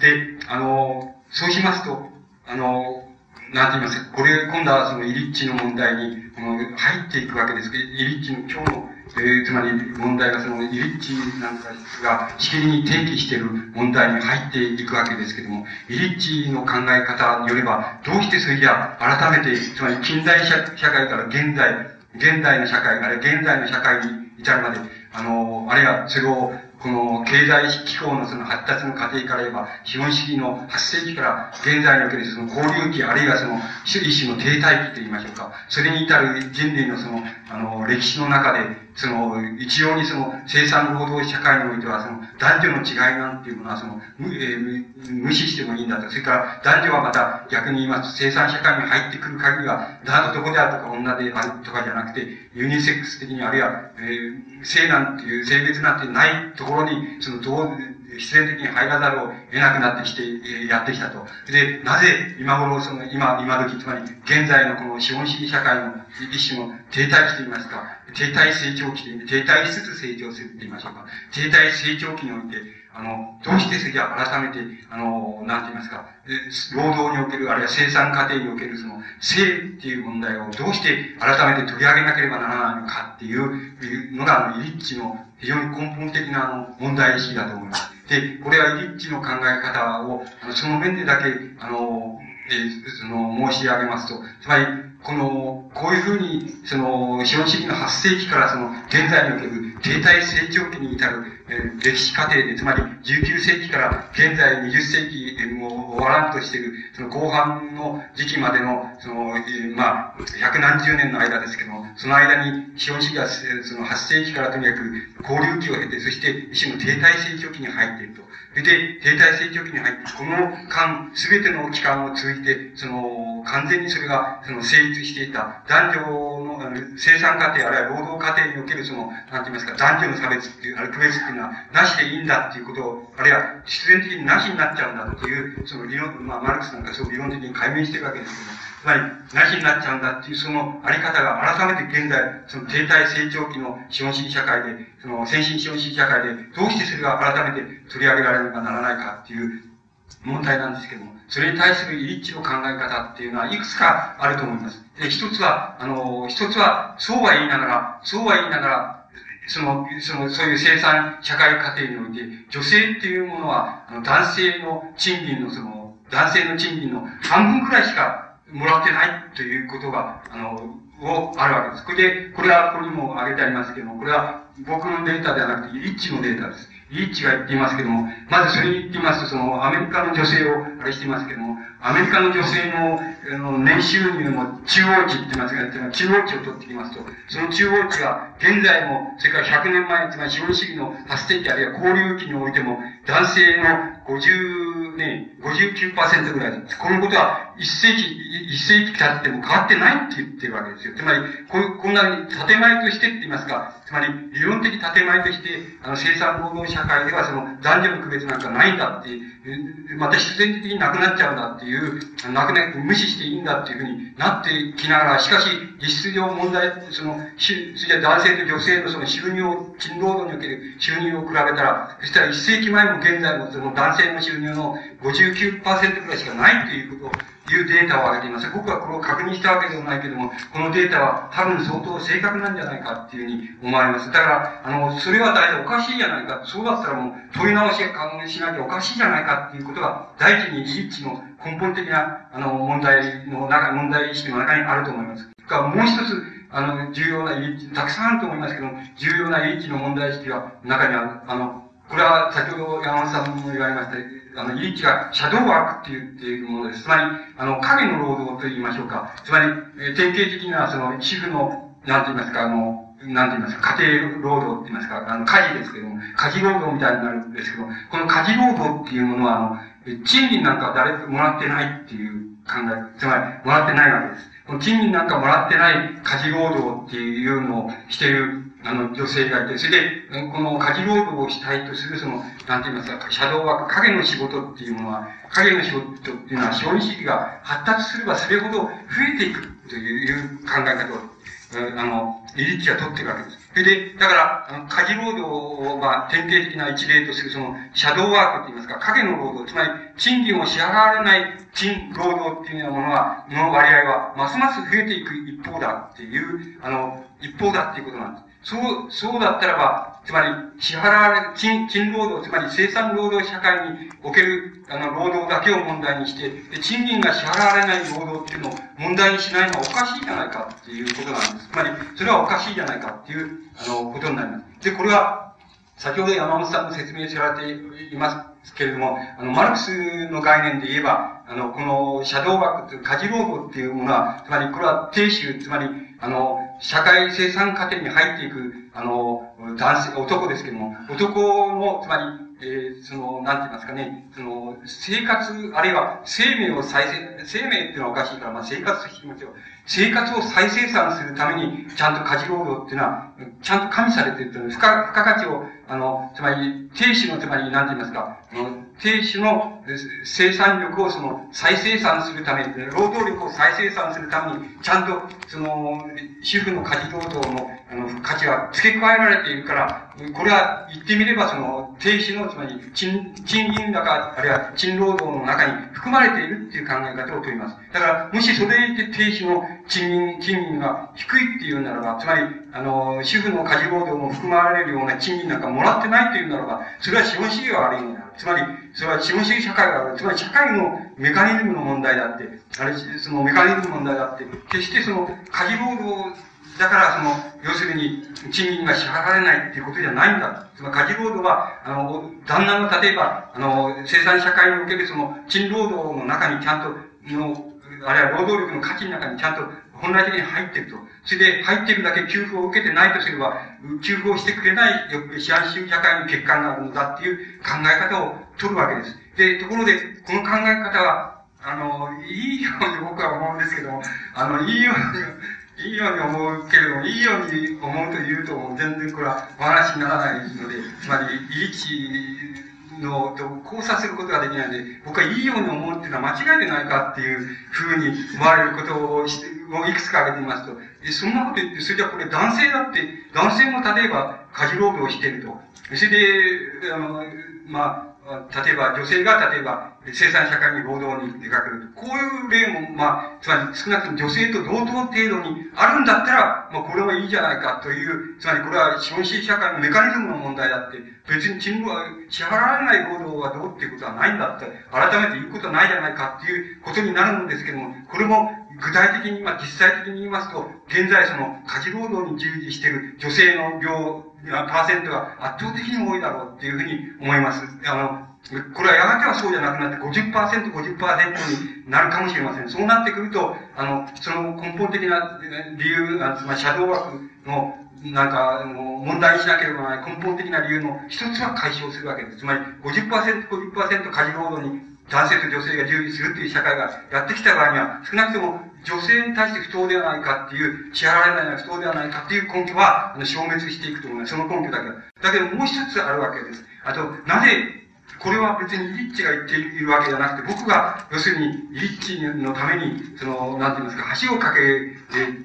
たいわけなんですけども、それはあの、要するにマルクスが確かにそういう、マルクスが確かに分析している通り、分析していることは、ある意味で正しいだろうと。つまり、少なくとも僕は主観的に正しいだろうっていうふうにことに加担したいわけですけども、根本的には正しいだろうっていうことに加担したいわけですけども、しかし、あの、マルクスは、しかし、が、あの、考え方、その考え方が通用するのは多分、あの、資本主義社会の発生期から、その交流期までのところまでしか通用しないんじゃないか。つまり、現代社会、あるいは現在資本主義社会においては通用しない面があるんじゃないかっていうふうに、こういうふうに、まあ、橋を架けてみたいと思いますと、その橋を架けるとすると、どうし、どうして通用、どこが通用しないのかって言いますと、その、先ほど言いましたように、あの、現代、現在社会のモデルを取ってくると、あの、消費つまり、生産っていう概念と消費っていう概念も、もうイコールだ。つまり、その、どちらで、その、どちらで考えたって同じことだよっていうふうに、つまり、もう交換可能だ、可換性がある。つまり、交換可能だよっていう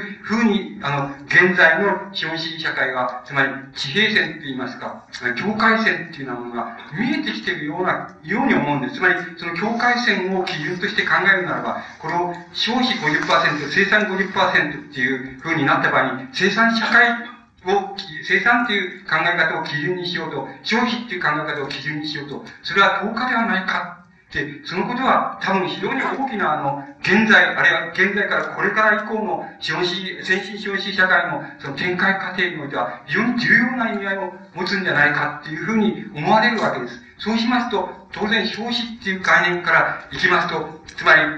あの、家事労働っていうものは、それは、家事労働っていうものは、もう典型的なその消費の単なるものっていうふうになっていくわけです。しかも、その、これはリッチがその、非常に、あの、緻密に挙げているわけですけども、例えば、その、昔ならば、その、主婦っていうのは、その、例えば、その、卵と、卵をその、卵屋さんから、鳥鳥屋さんから買ってきて、それを、その、まあ、亭主に食わせるっていう場合に、それは、フライパンで、その、卵焼き、あの、目玉焼き作って食わせる場合もあるでしょうけど、そのままこの、その、お醤油かけて、これ、食べろっていうふうに、食べる。亭主の方もまたそうやって食べるっていうことがあり得たけども、例えば、あり、今もあり得るかもしれないけど、例えば、今の主婦はその、卵をなんとかこう、あれして、そしてそれに何々を入れて、こうして加工して、こう作ってって、で、はいっていうふうに、つまりその加工する過程で、あの、なんて言いますか、家庭製品になっているその技術社会で生み出されたその技術的な製品っていうものも、その手段として使うし、こう、こう、様々なその技術的な高度な手段を使って料理を作るみたいなことは必然的に飛ばされている。そうするとこれは、全く消費者、消費、家庭のその典型的なものであるにもかかわらず、その中でその、やっぱり、その、なんて言いますか、機械と言いますか、技術製品を使って、その料理自体も、盛んに価値負荷をやってるんじゃないかっていう、こういう矛盾っていうようなものが非常に高度になっていくっていうことがあり得るわけです。つまり、そうしますと、この、なんて言いますか、もう、つまり消費っていうことを主体にして考えた場合に、この、そのシャドーワークと言われている、しかも、しとしてその女性が現在のところになっている、その家事労働みたいなものの上と、あるいは、そのその他不可的なその、なんて言いますか、その、シャドーワークと言われているものの、その、増大していく割合っていうようなものに対して、どっかで根本的な、あの、なんて言いますか、この根本的な考察を加えなければ、つまり、ダメなんじゃないかっていうのが、リッチのあの、問題意識として、あの、あ出てきてると思います。つまり、こう、こういう、僕、だからあの、マルクスなんかの考え方で、その、なんか橋を、あの、かけ渡せるというふうに考えますと、その考えるところを見ると、あの、を取ると、大体そういうところが、あの、橋を架けられる、つまり、あの、最終の橋を架けられるところじゃないかっていうふうに思われるんです。で、あの、ここでもってそのリッチの問題意識をもう少し、その、もうに接近するためにもう少しの、あの、こう付け加えますと、その、じゃあ、あの、現在のその先進的な資本主義社会っていうのは、あの、どういうふうになっているんだろうかっていうことなんですけど、先ほどあの価格構成っていうことで、価格構成が人為的にできるっていうこと、で、その価格構成が人為的にできて、それは国家の管理の範疇をはみ出すっていう、この過程がますます増えていくだろうっていうこと、これが非常に大きな問題の一つなんですけど、もう一つは、あの、おぼろげながら先ほどその水平線といいますか、境界線が見えるというふうに申し上げましたけれども、その境界線のその具体的な意味合い、象徴的なイメージを、あの、上げてみますとね、そうすると、あの、現在では多分ね、あの、その、こういうことがある生産社会における、ある生産分野では、つまり、何のためにこんなにたくさんのものを生産しなきゃならないのか。で、あの、何のためにこれだけ労働費用を使って、その、生産物をたくさん作んなきゃならないのかっていうことの、あの、目的意識性って言いますか、少なくとも目的意識性は、あの、すこぶる曖昧になっている分野が、あの、あり得ると思うあり得るんだっていうことなんです。あ、出てきたんじゃないかっていうことなんです。もちろん、あの、資本家の方は、つまり、あの、企業家の方は、あれ、資本家の方はもちろん、それで儲けるんだっていう意思の衝動が、あれ、大きくなるんだっていう衝動があるかもしれないけども、少なくとも働いている人も、つまり、労働者の方から見ると、なぜこんなにたくさんこんなものを作らなくちゃならないんだろうかっていう。で、たくさん作ったらたくさんその割合で、賃金が増えるかっていうこともそうでもないと。で、なぜこんな、あの、たくさんこんな膨大なものを作らなきゃならないんだろうかっていうのは、つまり作っていくことの目的でっていうものが、すごくデカダンスになっている、そういう産業分野っていうようなものが、あの、あるんじゃないかっていうのが出てきてるんじゃないかと思います。だから、その、自分の生産分野では、すでに、その、なんか、境界線というか、その、規定線が見えてるっていう、つまり、そ以上、生産を拡大していくっていった意味がそんなにないんじゃないかっていうことが、だんだんもう本格的にデカダンスになってきて、資本家のデカダンスになってくるし、あの、労働者のデカダンスになってくるっていうようなことが、大体ある、その、ある産業分野では出てきているんじゃないかっていうことがあるわけです。そうしますと、もうそういうところではもう生産の主体にあの、主体に社会の考察をしても、消費を主体に社会の考察をしても、それは同じことだ。むしろ、あの、少々主体に、あの、社会の考察をしておずっと建設的な考え方が出てくるのは、多分そこのところであり得ると思います。これは、あの、マルクスの考え方を、まあ、僕らがその、延長して考えてみたとしても、それはあり得るわけです。そういう考え方は成り立ち得るわけです。ですから、そこで多分、イリッチの問題意識は、あの、かなりな部分、あの、なんて言いますか、正当だって言いましょうか、非常に、あの、鋭い、あの、大きな問題意識なんじゃないかということが言えると僕は思います。それから、あの、もう一つのことなんですけども、その、この、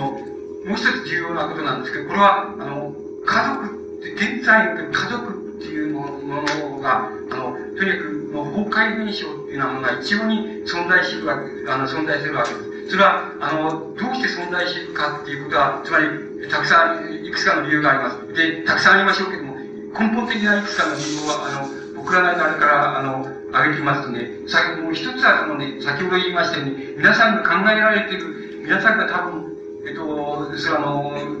なんて言いますか、マルクス主義の本を読まれようと、そうじゃない本を読まれようと、あの、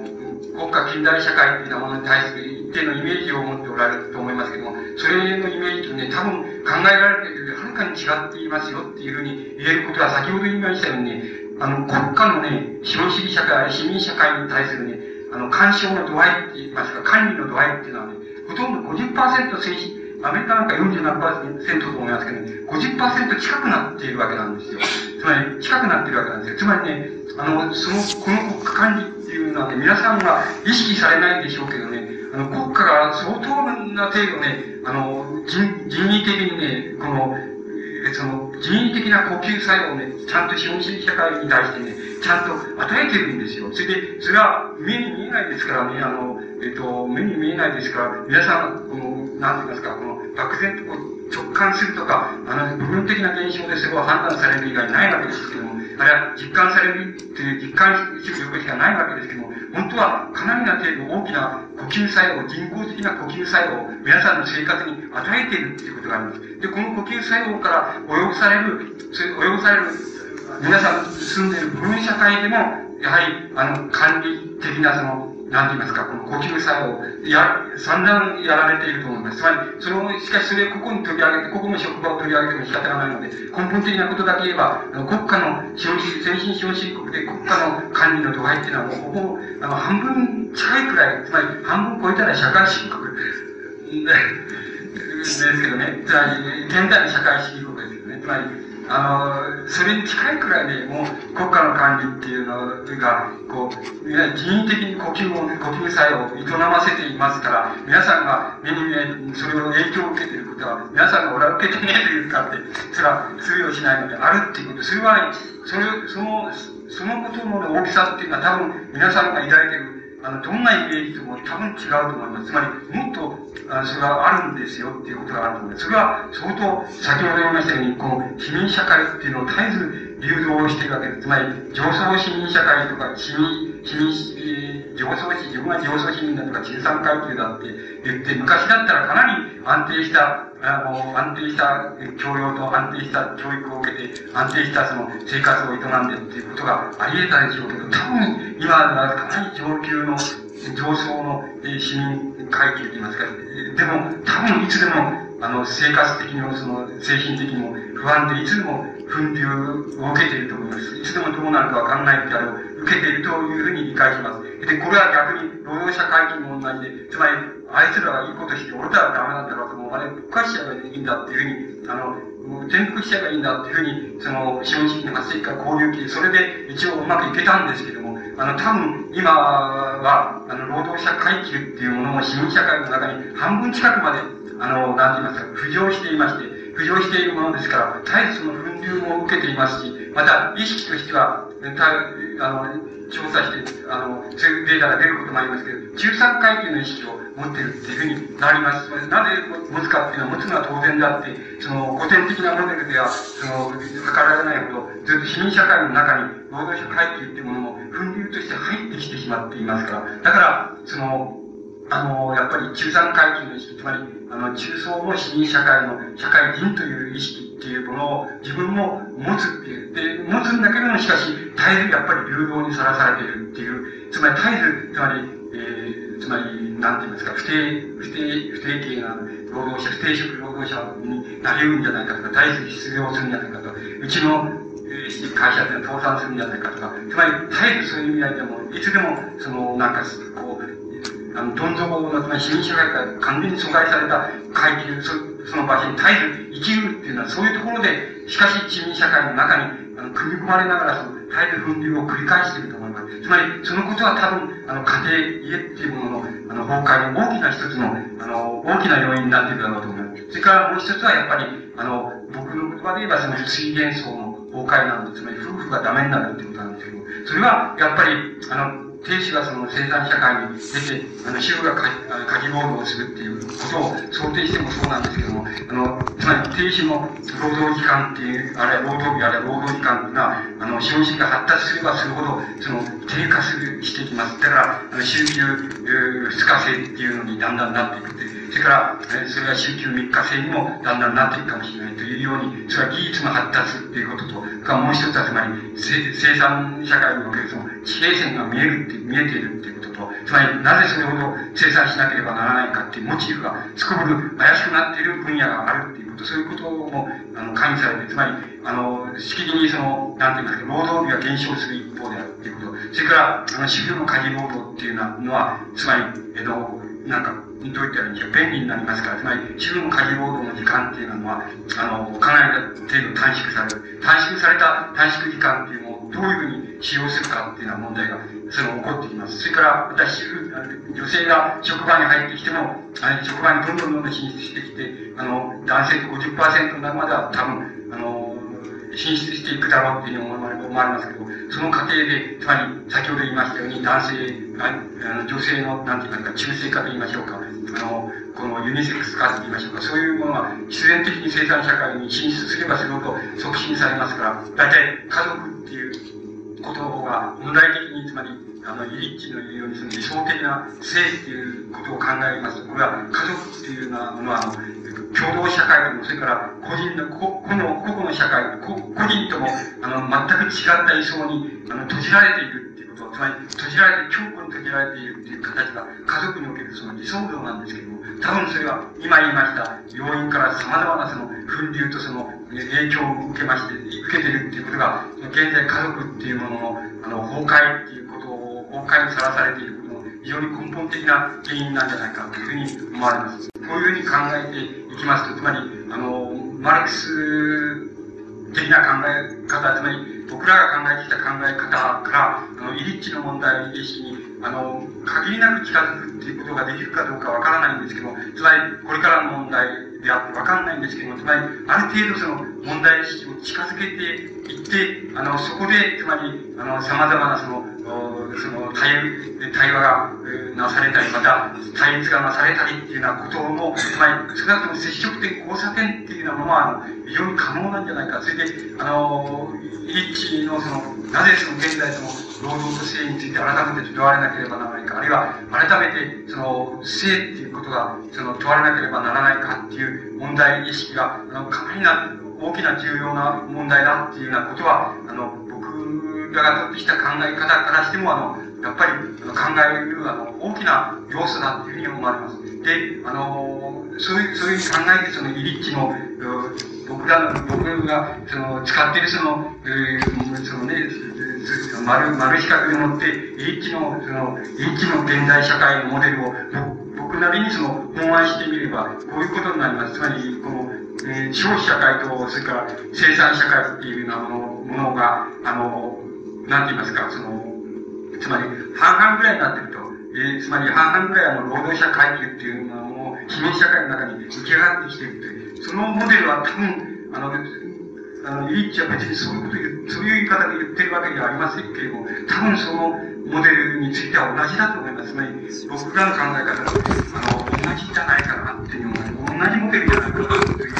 推察することができます。で、あの、それから、どこが違うかって言いますと、あの、それじゃ労働社会、労働生産社会、あるいは労働者階級っていうふうに言われているものも、もっと細分化してみれば、そうじゃないと、賃労働が支払われている生産社会と、それから、賃労働が支払われていない労働社会と、その二つに分けられるんだっていうことが、イリッチの問題意識です。で、しかも、支払われない労働社会に携わっているのは、主として今まで、今の現代までのところ女性であるっていうことです。つまり、これが、あの、これからはわかりませんけれども、これから男性も半々ぐらいで50%、50%ぐらいそうなるかもわかりませんけど、少なくとも現代のところ、大部分がその女性がその支払われていない労働社会を占めているっていうこと。それがイリッチのモデルの特徴だと思います。それからもう一つの大きなモデル、あの、違いがあります。それは、イリッチが、性っていうことであの、セックスんですけども、性っていうことを、あの、性っていうことの、は、あの、どういうふうに貫徹しなければならないかっていうと、イリッチはも、とにかく、あそこに、真っ二つにその、なんて言いますか、点線で、赤い点線で真っ二つに敷いてありますけど、上から下に敷いてありますけど、つまり、真っ二つに敷いてある。で、で、男性、性っていうのはそういうふうに、あの、国家を貫徹し、社会を貫徹し、それが、あの、どういう社会になろうと、国家を貫徹し、社会を貫徹して、真っ二つに貫徹していないじゃない少なくともいけない。つまり、50%が男性だとすれば50%は女性。それは国家に、国家においてもそうだと。はい、そうだとして、それから社会においてもそうだ。消費社会においても、生産社会においてもそうだっていう問題意識が、あの、イリッチの問題意識だと、ろうと思います。で、イリッチっていう、あの、思想家、あの、大きな思想家だと僕は思います。それで、大きな思想家って、あの、全貌を、イリッチの全貌を、あの、思想の全貌についての研究するには、あの、今この場所は僕に与えられたテーマ、あの、ふさわしくないんですけれども、あの、ない、その、ただ、この今日のテーマに即して、リッチのモデルを、自分たちの自分のモデルと、あの、できるだけ近づけて書くとすれば、あの、描くとすればそういうことになると言ってるだけで、リッチがこれだけの思想家だっていうふうに言ってるのではないのです。つまり、非常に重要な思想家で、そして、ある部分が、僕、僕自身が、ある部分が大変批判的です。つまり、あの僕だと逆な、こう、逆になります。つまり、あの、原発、反原発とか、なんか、つまり、いろんなことを逆になりないところがあります。つまり、あの、僕らが、ちょっとそうじゃないんじゃないかっていうふうに言いたいところがたくさんありまして、それが、あの、一致すると、それから、あの、非常に、あの、大きな思想家だということは、あの、やはり、あの、境界線って言いますかね、つまり、あの、つまり、あの、資本先進資本主義が、あの、到達していく境界線というか、境界線の向こうに何があるか、僕、僕らは例えば、向こうに何を、何があるかとか、向こうにどういうモデルを描くべきかっていう、そういう考え方を取るわけですけど、多分、イリッチはもうすでに境界線が見えたと、そこからある意味ではもう引っかえそうじゃないかっていう考え、大雑把にそう言っちゃいけないんですけど、まあ、あの、大雑把に分けますと、そこから引っかえそうじゃないかっていう考え方があの、割合に強いと思います。あの、強いと思いますけども、僕らはそうじゃなくて、あの、到達線の、比例線の向こう側にあると。それ、そこ、そこでどういうモデルが、その向こう側に描けるかっていうのが、勝負だ。勝負っていうのはおかしいですけども、それが問題なんだっていう問題意識を持ちますから、大雑把に言うとい、ろんなことを言わなくちゃいけないんですけども、しかし、あの、非常に、この、なんて言いますか、地平線が見えてるっていう問題を、あの、これほど明瞭な意識でどこが限界かっていう、あの、抑え方をしている、あの、思想家っていうのは、あの、なかなか幻想ではなかなか珍しいと思います。あの、そんなにないと思います。だから、あのそういう意味で大きな思想家なんで、そんなに簡単な人じゃないんですけども、あの、今日の問題意識をあの、に即しまして、つまり労働と性という問題意識に即しまして、しかも、あの、僕並みにその、僕のモデル並みにその、批評化して、あの、申し上げますと、あの、今日申し上げましたようなところが、多分、あの、接触点になりすぎて、多分その、えっ、ー、と、なんか、あの、交差点になるということになるのではないかというふうに思われます。えー、今日お話ししましたことが、何かの、まあ、あの、こう、これから、ね、こう考えていく場合にその、こう参考に、え、強せられたらもう僕はそれでよろしいので、それ以上の意図は今日はもともとリッチフォーラムの、え、主催でして、僕にはそれ以上のあれはないので、それが非常にわかりやすくすれば、あの、うまく、うまく、うまくとは言えないですけど、そういうわかりやすくあの出ていって、いささかでもあの参考に強せられたら非常に満足であるっていうのが、この僕の結論です。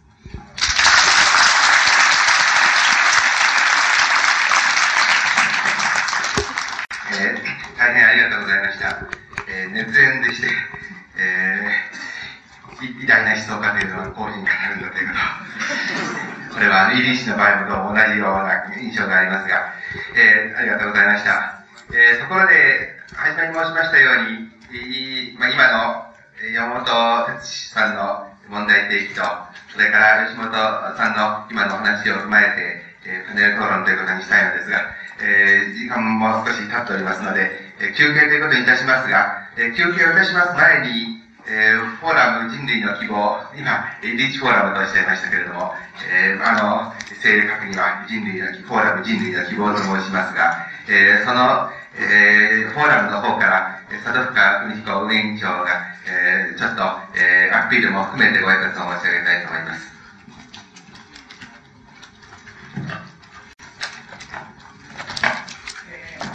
今年度のフォーラム人類の希望の、運営委員長この席を借りまして、えー、非常に限られた期間で、この後、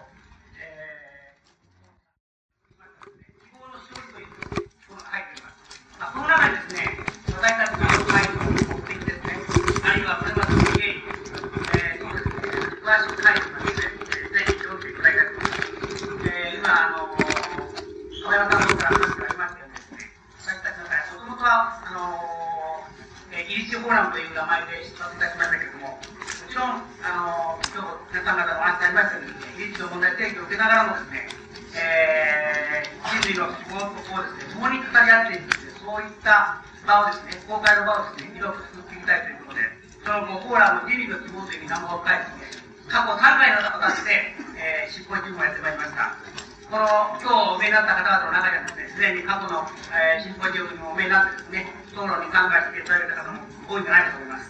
えー、ささやかな、えー、好みではありますけれどもですね、えー、偉大な思想家、イギリスのですね、日本の地でですね、えー、受け止め、そして彼の出してですね、えー、問題を深めていくですね、そういった場をですね、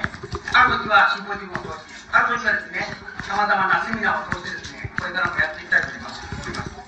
えー、そこでぜひですね、皆さん方にお願いしたいことがございます。えー、私たちの会は決して区切られた会ではございません。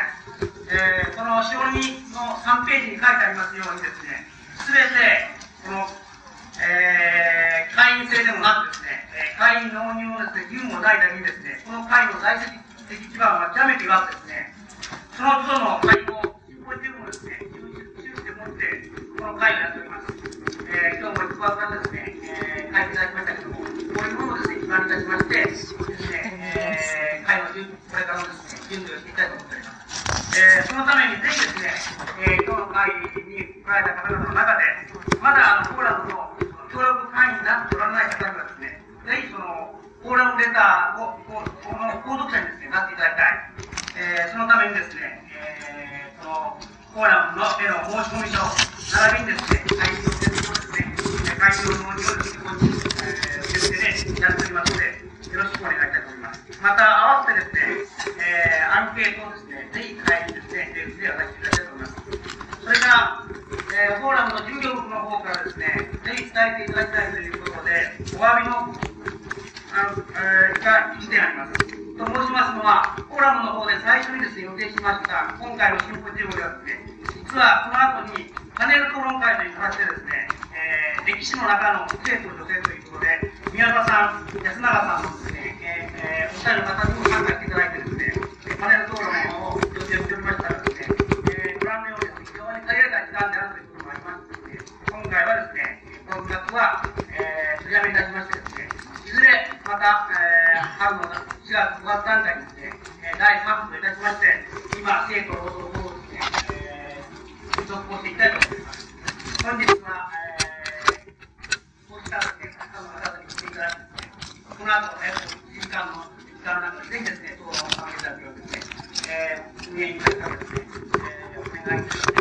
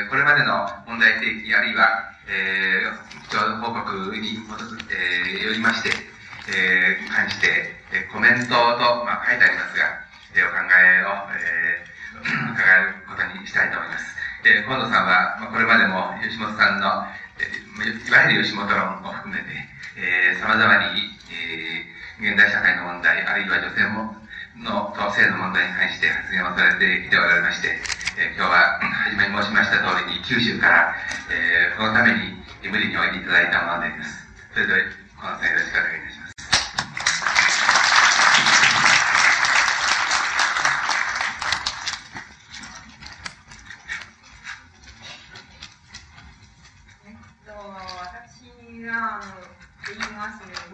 女性たちが、まあ、現代社会の鍵をトラゴンにってますが、私のは一つ前、一人が作って、鍵を、どこの鍵を外せばいいかというのを随分4年ぐらい言い続けてきたわけですが、その問題をここで、もうえー、っとまとめるとなりますと、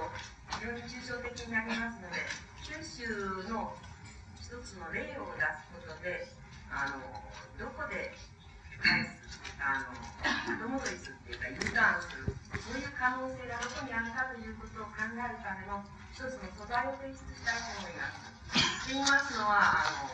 島なんですが島っていうのはもうご存知だと思います。島のちょうどあの上島と下島の中間に阿蘇湾というのがありましてそこで行われていますいますと言っても最終回が昭和28年1953年ですので、えー、っと、ちょっと前になりますが、クジラ取り、イルカ取りの話をいたします。それで、クジライルカっていうのは、まあ、クジラの方が多かったんですが、今、日本近海からクジラがかなり減りまして、どうも最後の方はだんだんイルカの方に近づいていったようですが、イルカの食用になるイルカの方で。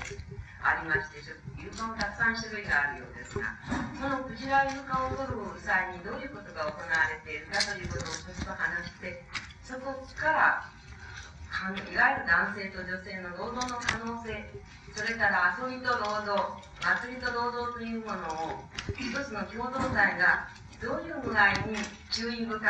構成していったかということのあの材料を提供したいと思います。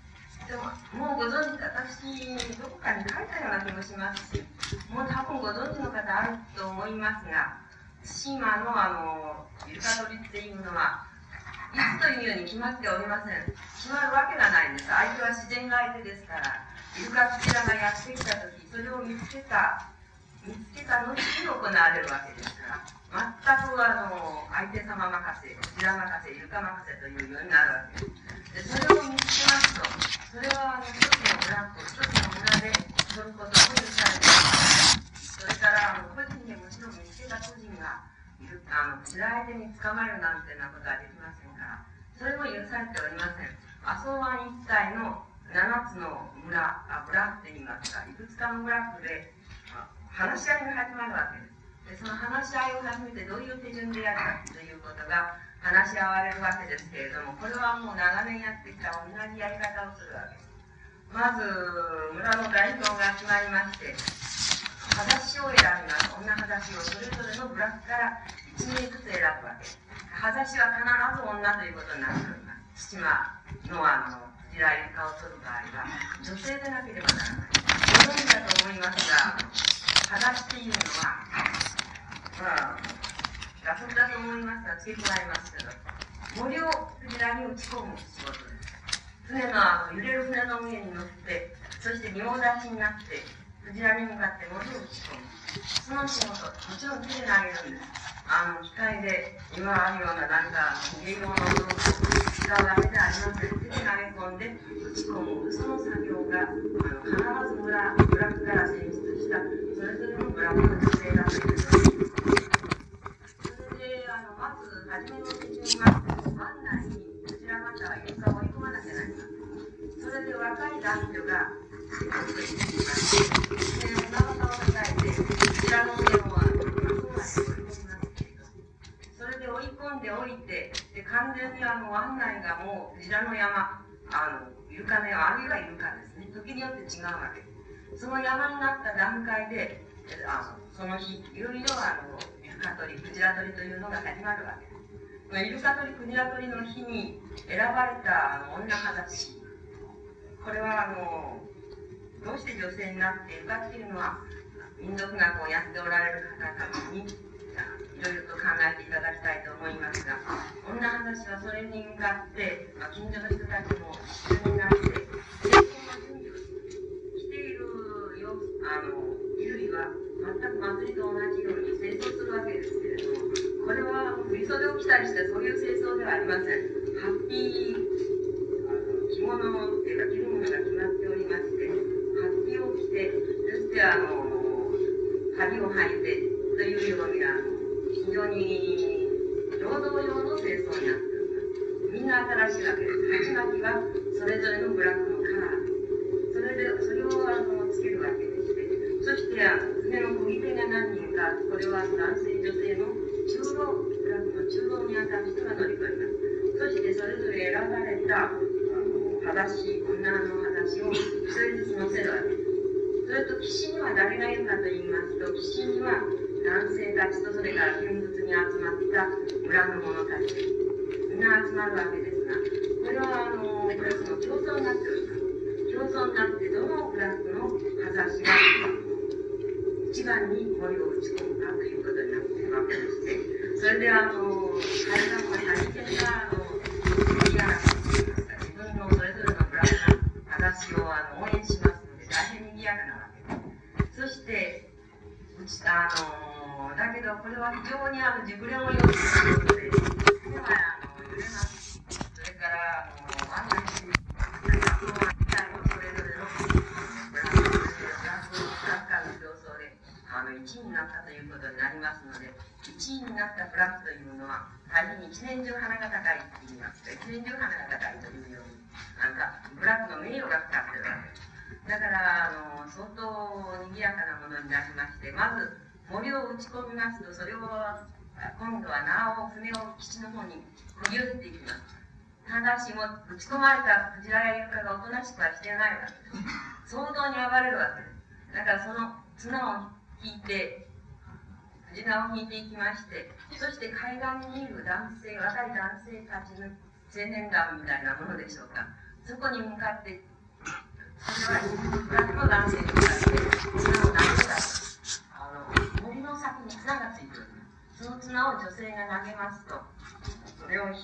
今度は海岸から引き寄せるわけですが男性たちが中にはとてもあの海岸で待っておれなくて水の中に飛び込んでくる男性たちもかなりいるわけですそういう感じであのイルカ取りというのはずっと年々行われてきましてそして最終イルカ取りクジラ取りが行われてまして最終回がいつまでやったかということを本当に女話をやられた何人かの方に聞きまして聞きましたら昭和28年が最後だ何も19世紀の話ではないわ昭和28年が最後でその後はどうしたんだって言ったらもうあまりクジラも来なくなりましたからということでクジラ取り床取りそのものが島から消滅してしまった。とかはこれに関して観光案内とかそれから対馬のことに対するいろんなあのわさ話っていうか、そういったものそういったものには対馬の風俗風習ってどういうことが書かれているかと言いますと。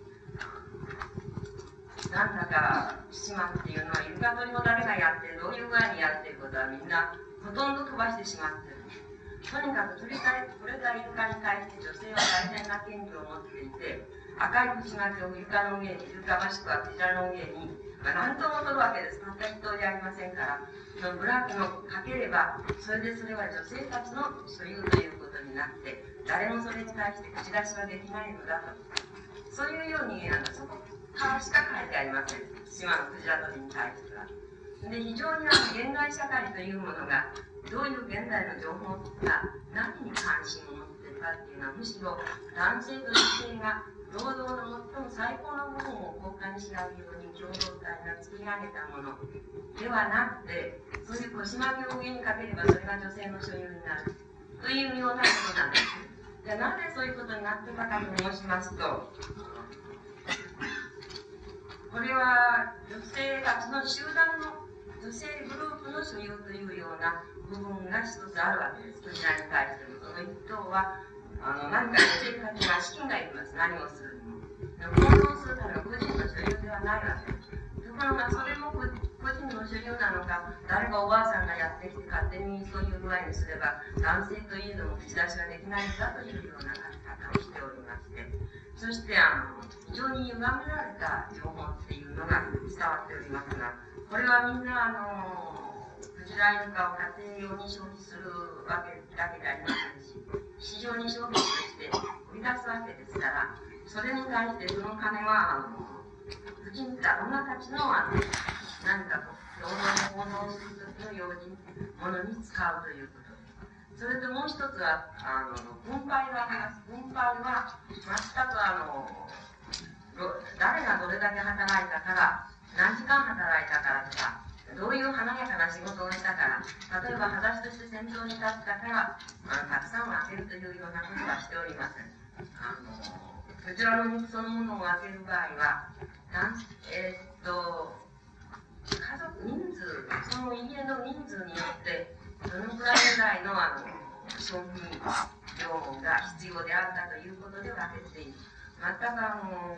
そういった形で分けるということになっております。そして対馬って言いますところは非常に共同体がきめ細かなところで割にどうやれば維持できるかといったようなことを考えておりまして、えー、っとあのご存知だと思いますが六冠の参りというのが成人の儀式としてございます。で六冠の参りというのはこれは日本政府が禁止しました。えー、っと軍国主義に入っていた段階で盆踊りとそれから六冠の参りというのを金がかかることはやめてしまい、何の意味もないではないかということでやめましたが、この六冠の前にもご存知だと思いますけど、えーと、対馬伝統は、これは車で回っても2日ぐらいかかります。六冠のを車で1つずつ回ろうと思えば2日かかりますが、大体2週間ぐらいかけて16歳になった人、1グラフの男女全員が、あの、16歳の男女だけ、全員そこの六あの6つの観音に回るそういう行事がえーと、確か1月にありましてこれはあのよほどの病人でない限り参加しないということはないといった形で村々を回ってそしてあの公会堂あたりに泊まりましてその地の青年たちと交流するといったようなことをやっておりますこれを禁止しましたのはあの昭和初期の、えっと、日本政府ですけれども、それと盆踊りというのは非常に金ばかりかかって、何のためにやってるかさっぱりわからない。そういったことで禁止してしまいました。ただ、あの、現在の日本の成人式なんかとは、比べ物にならないほどの、あ配慮の深さっていうものを持ってまして、これはもちろん、あの、ブラックを安定して応援して送り出すわけです。で帰ってきたら帰ってきた場合の各地の報告というものを聞いております。聞くようにしております。それともう一つはあの畑なんですが畑の方のあのにえっ、ー、と年がら年地はあの非常に尖った山が多くて山地の畑っていうのが多いわけ。ですそうすると年がら年中あの畑に行ってるわけじゃなくてある期間あの畑の近くに小さな小屋を建てそしてそこにあの何人家族のうちの一部分が住まうとかが部落の中で誰かがその小屋に出張しておればいいような状態で日頃は里の方の家にいますだからその山の小屋の村家にその村で結婚した新婚の夫婦を送り込むでそこであのずっと農閑期はそれぞれの小屋小屋の番で作物の管理をしてもらう。そういう制度があったそういうあのそれとえっと島のもう一つは、えー、日立時なんかに見られますような歌書き歌書きっていうかあの掛け合い歌って言います。そういうような掛け合い歌の伝統というのが非常に長く残っておりましてこれは今でもあの、まあ、50歳以上の人々は掛け合い歌っていうものをちゃんと自分たちはどういう歌を作って相手に渡したかっていうようなことを時々あの記憶を探りながら話しているんですけどもそういったように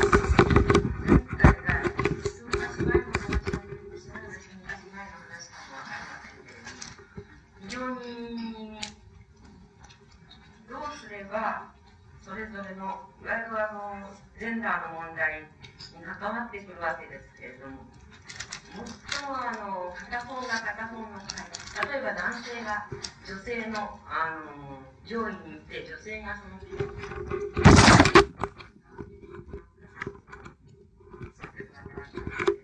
えー、と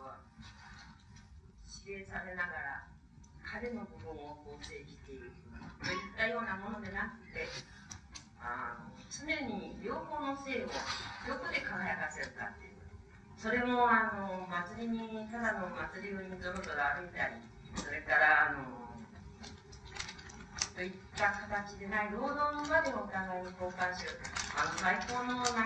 内容を交換し合うのはどういう場であるかということを考えてそれを実際に作ってるわけですそれからあの若い者たちを村で次の世代として村そのものを継いでもらうためにはあ何が必要であったか。例えば六冠の前になんかもその一つだと思いますけれども何が必要であるかということを十分に考えてきたんだと思うわけ。ですそれでこのあの六冠の参りに対しましてはえー、っとまあ日本政府の方がかなり干渉してきたのは全く経済的な理由だったかどうかといったような問題もありますがこれも非常に下のベイユの話を出して恐縮ですけれども下のベイユが根を持つことということを書いております。で根を持つことの中にまず10代で国内旅行をさせるように。あの根を持つことっていうのはこれは新しい戦後のフランス社会に対する一つの提言としてあの書いてくれという要請で書かれたものの中にまず10代ではあのフランス国内を旅行させるそれも観光旅行ではなくて農民は農村を回って、そこで行われていることをじっくり相互に交換し合えばいいではないか。20代では世界旅行をというように言ってるわけ。その世界旅行ももちろん観光旅行ではありません。それぞれの仕事を通じて、そしてそこで別な地方で行われていることをじっくり見て帰って、また、あの、その内容を交換することができればいいのではないかというようなことを言ってるわけです。なので、その、そういったようなことを、それほど大掛かりなことっていうのはもちろん、島伝統ではできませんけれども、それと似たようなことをすでにずっと長い間、日本政府が禁止するまでの長い間、あの、やってきたっていったような状態があります。そして、それで共同体をしてきたという形で、あの、対馬というものは維持されたんですが、これは対馬が、あの、島であったから、長く残りましたが、この傾向は、おそらく日本の各地の農村、あるいは、あの、山村にかなり根強く残っていたものではないかというように思うわけです。それで、二つの、おそらく分業、性的な役割とか性的な分業という問題が、全く同時、男性も女性も、それをじことをやっておけばよろしい、同じことをやるようになっていきますでしょうし、自然の方向というのは、だんだん成果というものがなくなって、あの、似たようなことをやっていくに違いありませんけれども、全く同じようなことではなくて、何を交換できるか。どういったような、あの、内容が交換されるかということ。それはあるいは幻想に過ぎないかもしれません。何も、女が、あの、一番森っていうか、とにかくクジラを取る時の森を打ち込むのは女でなければならないという。それは、あの、すべての部族、すべての人間、女性の特性から来たものではなくて、やはり一つの幻想、幻想を交換し合っている。幻想から来て定着したものだと思うんです。でそういう部分がなければ、やがて精神的な崩壊が次の段階に起こるであろうという予見っていうのが、あの村を形作ってきた人々、それをずっと維持してきた長い歴史の中で掴まれていたというように思います。おそらく、そういったものは、現実の法則、理論、それだけではなくて、な、何によって人が生きていくか、生き返っていくか、この生き返る一つの手立て、手立てに、どういうものが必要であるかということが考えられて、あの、六花の舞だとか、イルカクジラ取りだとか、それからあの、山の畑の、新婚夫婦を山の畑に、あの、一年間なり、なんなりずっとそこにあの、いてもらうとか、そういったような、いろんなことが考え出されたんだと思います。おそらく、こういったあの、労働の内部で、どうい価値論といったようなものからは、おそらく出てこないであろう。まあ、価値論っていうのは何ともあの、気味が悪いっていうか、本当に気味が悪いって、どういうようにあがこうと、さっきもあの、吉本さんおっしゃいましたけれども、誰が作ろうとどうしようと、どのような呪いを込めようと、どのように祝福しようと、ひょっとして、どこか影の部分からその呪いがひょっと顔出すかもしれませんけれども、まずは社会の表面では呪いも祝福も仮にあったとしても、そんなものは表面には出てこない。あの、すべてがある物差し、一つの物差しによってどこまでも人間は追い詰められるであろうということを言ったに違いありませんし、そしてそれをそのままの状態で許容する限り、あの、男性と女性が幻想を交換し合うことによって、よりそれぞれの内容を高めていく。あの、それぞれに喧嘩をする、喧嘩をしたり、分離したり、そしてもう、あの、お互いに無縁だということを宣言しながらお互いに去っていくんではなくて、何か内容が高め合っていかれる。そういったものが、おそらく、かって、昭和28年ですが、1953年まで一つのあの共同体で考えられていたし、これは決してあの、純粋な形で島に残りましたけれども、すべての村、村落というものが、何らかの形でこれを考えていたんじゃないかと思います。それで、あの、そういったことに引っかかりながら、あのずっと家事の問題とか、女の自立の問題とか、そういったことを、そういうことをずっと考えているわけですけれども、まず、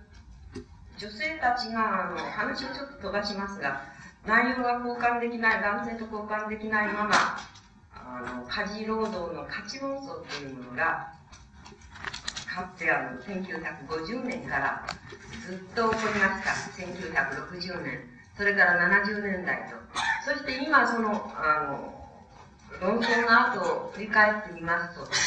1960年までは、とってもあの、なんとなく、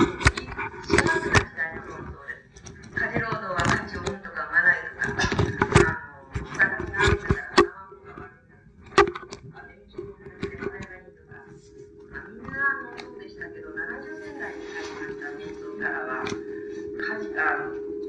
やってるのかわからない。とにかく、労働それ自体が世の中にとってプラスなのかマイナスなのか、どっちかさっぱりわからなくなった。それで、あの、善なのか悪なのか、善悪そのものもわからなくなったといったような形の論争が70年代からあの増えてまいっております。おそらく労働それ、自体のデカダンスというのは歌詞の中にも入っていて、働いてる、懸命に家事をやることがいいことなのか悪いことなのか。ただ掃除を一つするにも、あの、掃除に対する一つの文化というものを作り上げてやたら磨き上げることによって、その世をマイナスの方に持っていく可能性。そしてそれで他人、他を圧迫して、ある一つの平均的なあの掃除文化みたいなものを作って、また圧迫する。そういったものを作り上げているんではなかろうかということ。そして掃除をガタガタしたせいで、あの世の中はその10倍ぐらいの、労働をつぎ込んで後始末しなきゃならなくなった。いったような問題というのが起こってきまして、70年代からの歌詞の論争っていうのは、善なのか悪なのか、あの労働それ自体に対する非常な懐疑的な部分というのが増えてまいりました。おそらく島の例を出しましたのは、恐ろしく唐突に見えたでありましょうけれども、その対馬が持っている、対馬であの立ってやられて、そしておそらく放っておけば、自然に崩壊していくであろう部分というものが、今後、あの何らかの形で後戻りするための一つの指針になるかどうかという問題がありまして、一つの材料として提出させていただきました。どうも大変失礼いたしました。ありがとうございました。大変あの、普通の人も知らない小柄で、えー、女としという、あの、クジラに、あるいはイルカに、えー、森を打ち込む、まあそういう労働が、えー、いわばこう、互いの性を、えー、輝かすため、ある位置を占めていたという、まあ、あの、興味深い話から記憶されましたが、えー、まあ、あの、今、コンさんの提起された問題は、えー、あるところで、えー、ある部分では、先ほどの吉本さんのお話と、えー、重なるところ、えー、触れ合うところが、えー、多々あるように思います。えー、それで、えー、まあ、それぞれ、山本さんおよび、えー、吉本さんを含めまして、今の話も、えー、受け受けた形で、えー、考えようと思うのですが、あの、その前に、えー、私の方からも、えー、まず先ほど吉本さんの話を伺った、えー、ところも含めて、えー、まあ、これまた問題提起と言っては大げさですけれども、えー、少し私なりのコメントをさせていただきたいと思います。えー、先ほど吉本さんが、あの、この図の中でお書きになりましたように、太郎と次郎と花子が、えー、同じ時間を働く、例えば、1時間ずつ働くのは、えー、経済的には同一の労働で、したがって、本本来から言えば同一の賃金が支払われるべき労働であるというふうにまあなされます。え、つまり、え、その間には、えー、腕力の差であるとか、あるいは、え、男女の差であるとか、いったものは、え、経済学的には、あるいは、え、経済過程としては、えー、無視されるという、まあ、そのような意味での労働が、えー、近代資本主義、あるいは、えー、さらには高度産業社会の中でもって観察しているというようなお話であるわけで、まあ、あの、そこから論じ起こされた吉本さんの話というのは、まあ、大変、あの、現在の私たちの、えー、存在の、えー、あるいは私たちの労働の状態を非常に、鋭く、えー、捉えたと思うんですが、えー、そう、なお、しかし、どうでしょう、あの、先ほどの話を伺っていて、えー、同時にやはり疑問が、解けない疑問がまだあるような気がするんですね。えつまり、えー、次郎と花子いや、太郎と次郎と花子、まあ、それぞれ個々に異なった、えー、労働能力と労働意志と、それから異なった、えー、まあ、の、えー、初期条件と思った人間が労働しているわけであって、まあ、これに対して同一の賃金が支払われるというのは、えー、極めて、まあ、いわば市民社会と産業社会の形式的論理であるということになりますけれども、まあ、そうであれば、なぜこの問題を男と女という問題つまり性差の問題として考えなきゃならないのかと。むしろ、個々にみんな違うのであるとすれば、えー、例えば腕力が強い人間と弱い人間とか、あるいは背が高い人間と低い人間とか、えー、あるいは、まあ、その他、え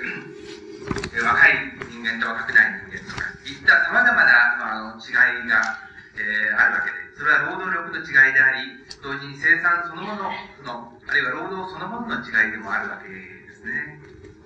まあ、そうした、えー、様々な種類の違いがあるにもかかわらず、なぜそこで男と女の問題、り性のえー、社会的なあり方の違いとして、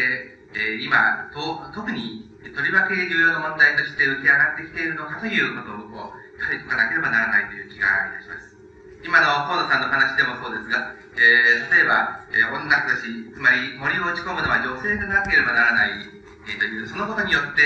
えー、性の違いにこう、え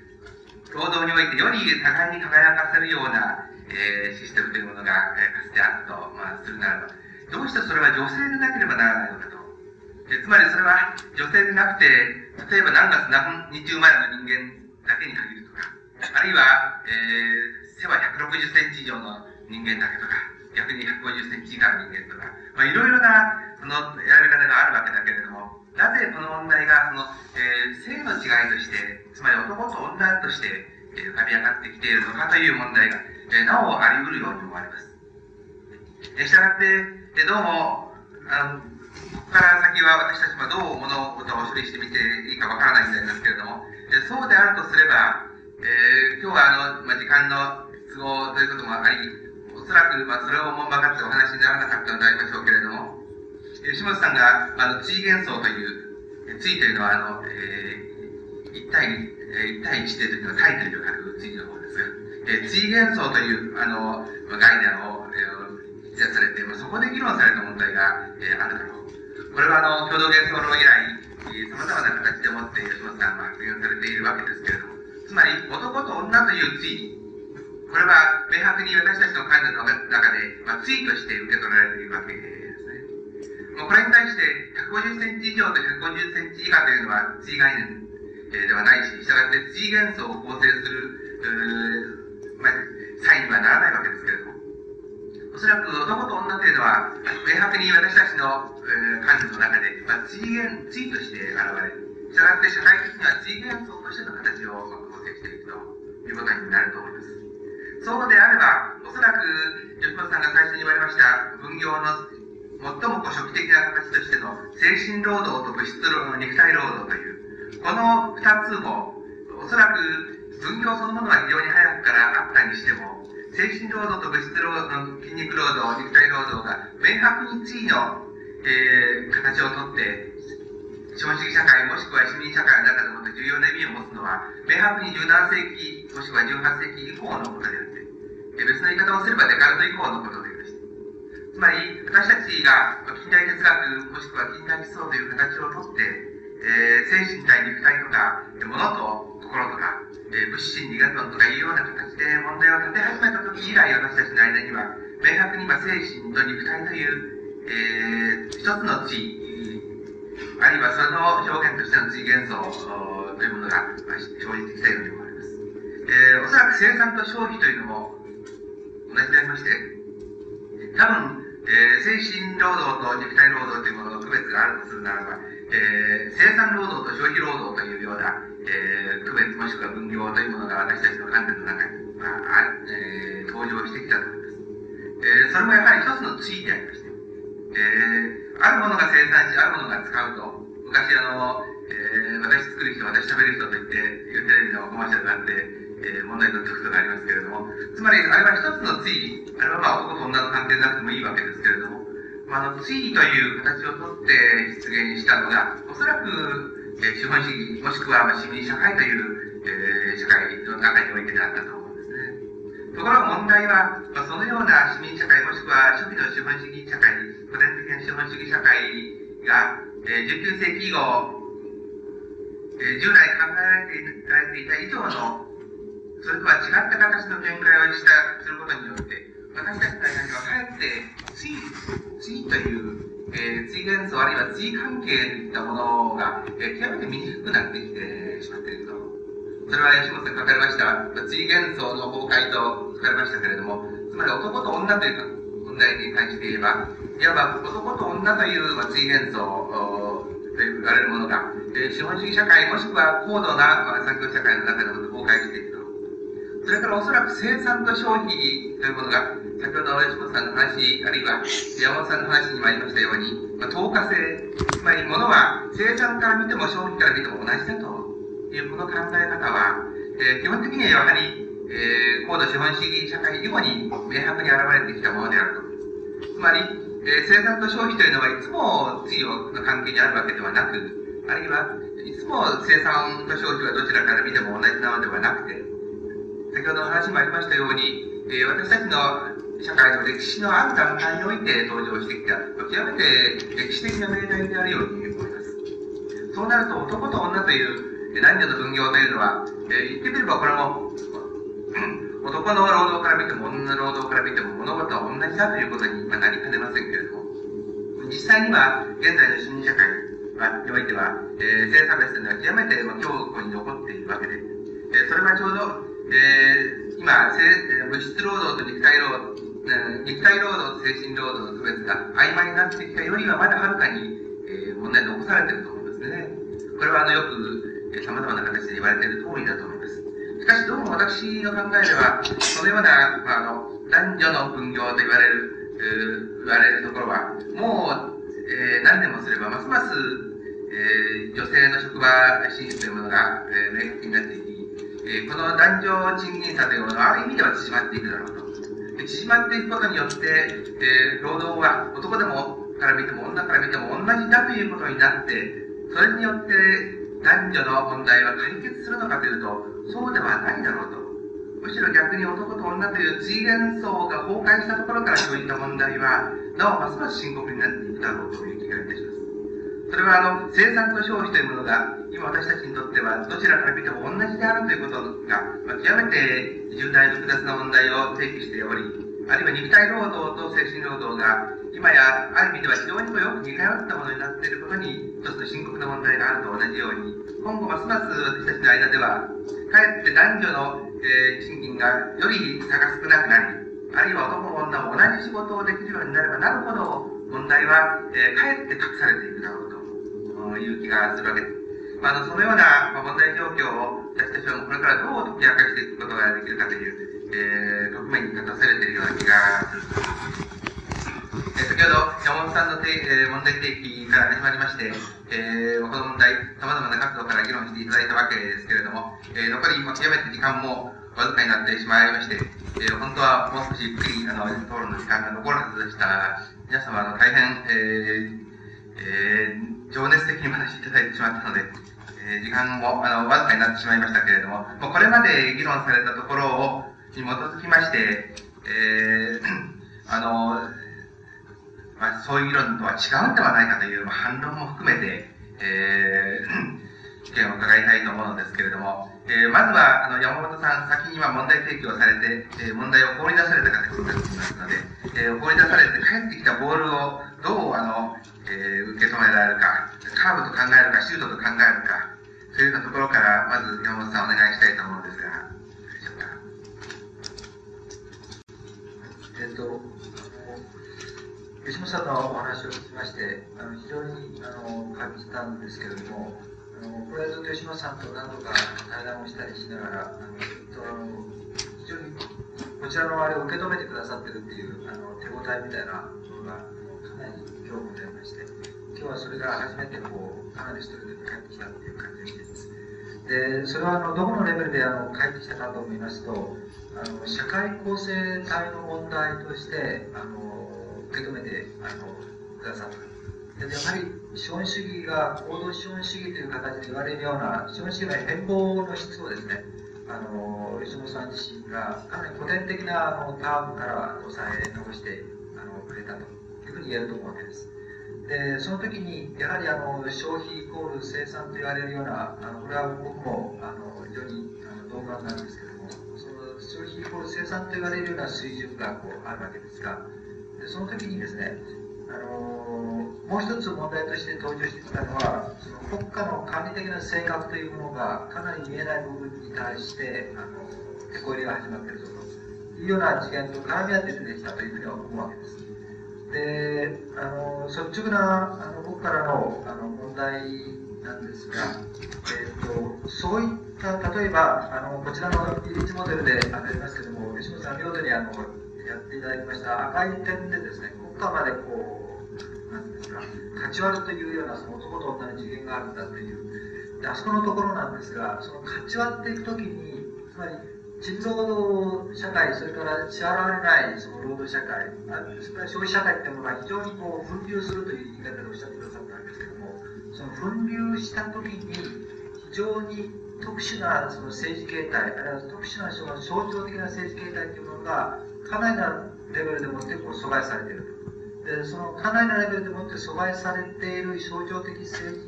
の性格が、いわゆる国家の神的な性格だという形で吉本さんがおっしゃられてですね、そこの問題と引っかかってくると思うわけです。でその時の象徴的な政治の次元のレベルに、その男と女の経済ではなくて、その文化の質の問題が絡み合ってるはずなんです。で、その男と女の文化の性格というのを見抜いていかなければいけないそういう水準があのあるというふうに僕は考えるわけですね。そうしますと、その文化と男と女の文化の水準というのはどこかと言いますと、その精神的労働と物質的労働というものがあの登場してくる、そういった精神的労働と物質的労働が登場してくるような、それをある意味では固定化させてくるような、いわゆるあの幻想の表出の問題、阻害の問題といいますか、その根源は一体何なのかというような問題の立て方になってくると思います。で、これもうちょっとこちらの方で言い換えますと、あの、太郎と次郎と花子の労働儀という形で現れてくるわけですけども、太郎と花子がなぜ労働しなければならなくなったかという、そういったレベルの問題が、として言えると思うんですね。で、太郎と花子が労働するというようになった。つまり労働するというようになってしまう文化的な根拠は一体何なのかという。でそこのところを問い直すということが、やはりあの、吉野さんの言ってる、その、水元素あるいはその幻想論の本質論のレベルと、それからあの行動資本主義とのその兼ね合いの質の問題になってくるんじゃないかというふうに僕は考えるわけです。吉本さんの思想のやり方としては、行動資本主義は行動資本主義の姿勢としてそちらに向いて、で本質論は本質論の方で向いて、アジア的なものはアジア的なもので、その、こう、向き方を変えるというふうに吉本さんおっしゃってるわけですけども、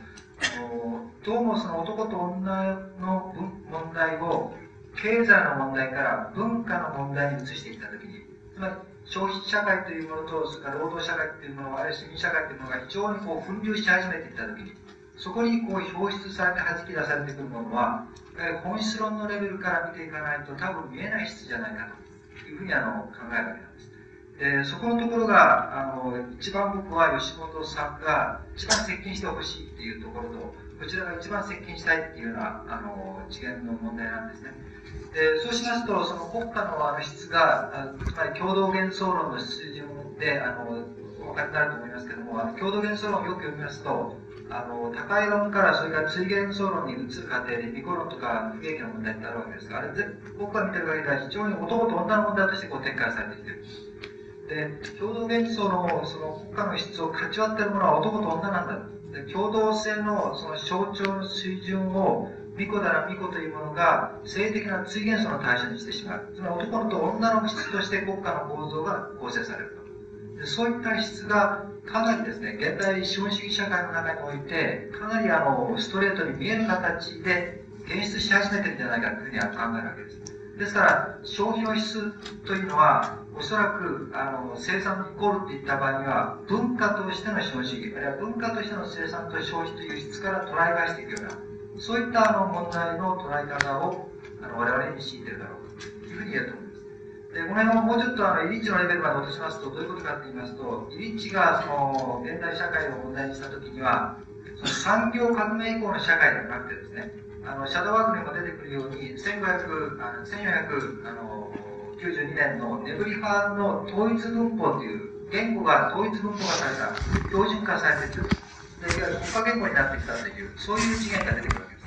で、これは、もはや、その、エコノミーの水準ではなくて、文化の水準でもって、いわゆる言葉を、いわゆる統一言語を我々は喋っている。で、ここで明らかに日本語という標準言語でもって喋り合うわけですけども、そういった標準言語で喋り合うような文化の質のところに産業的な、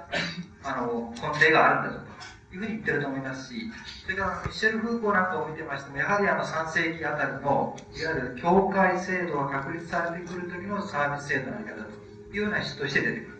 で、おそらくその同じような質で天皇制の国家の発生というような問題で吉本さんが共同幻想論で抑えているようですね。そういったレベルの質が産業社会、あるいは資本主義社会というものを明らかにしていく、そういう質であの働いているんじゃないかというふうにあの思うわけです。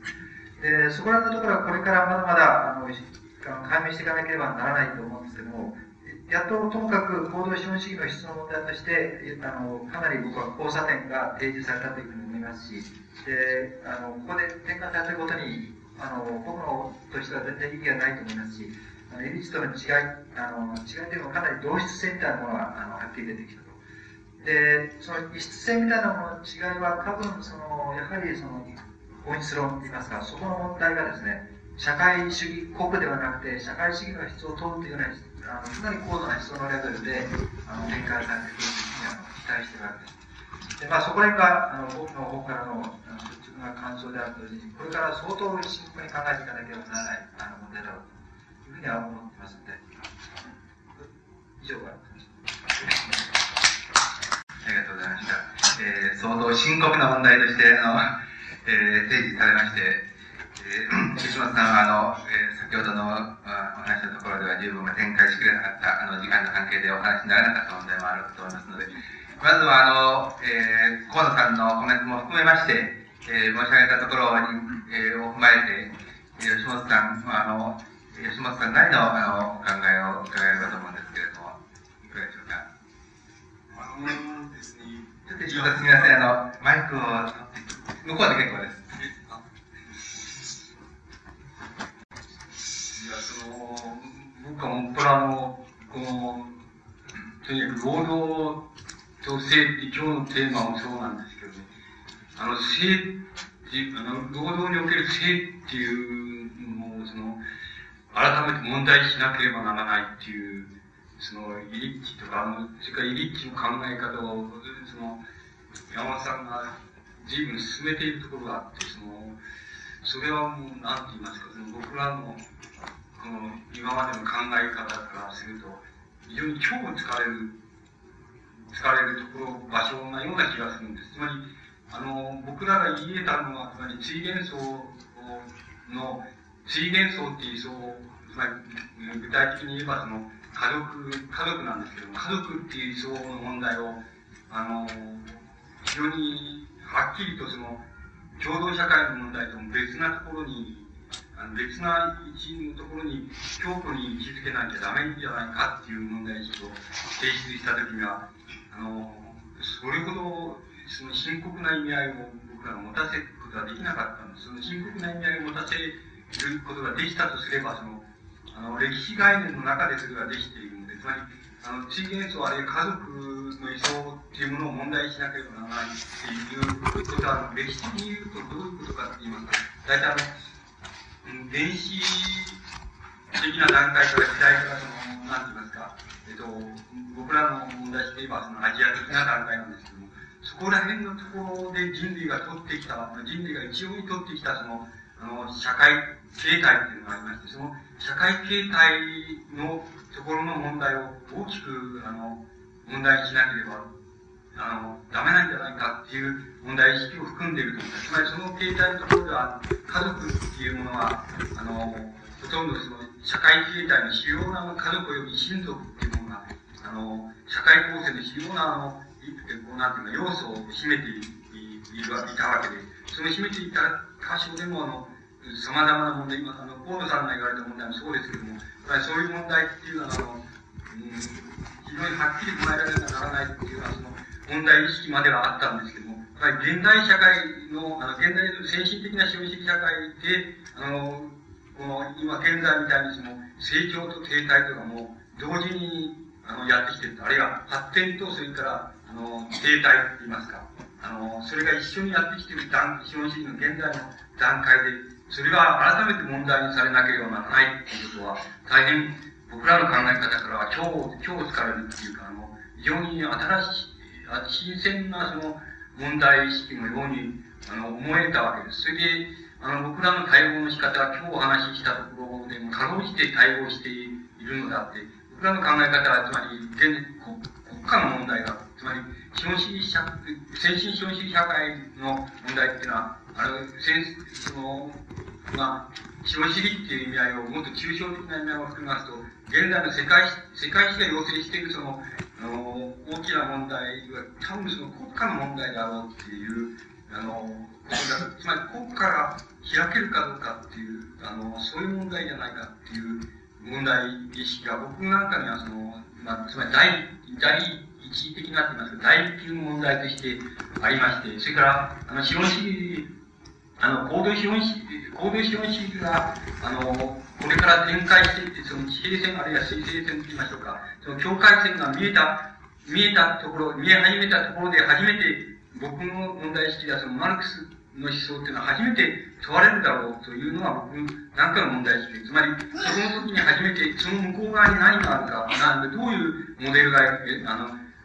理想形が描けるかとか、そのそういうところで初めてあのマルクスの思想っていうのは問題、あの、試金石にさらされるだろうと。だから、現在その、初めてその試金石に、先進資本主義社会で初めて試金石にさらされてるっていうのが僕らの根本的なあの問題、現在に対する問題意識なんです。それで、あの、これは、あの、つまり、あの、これは、あの、まあ、えっ、ー、と、つまり、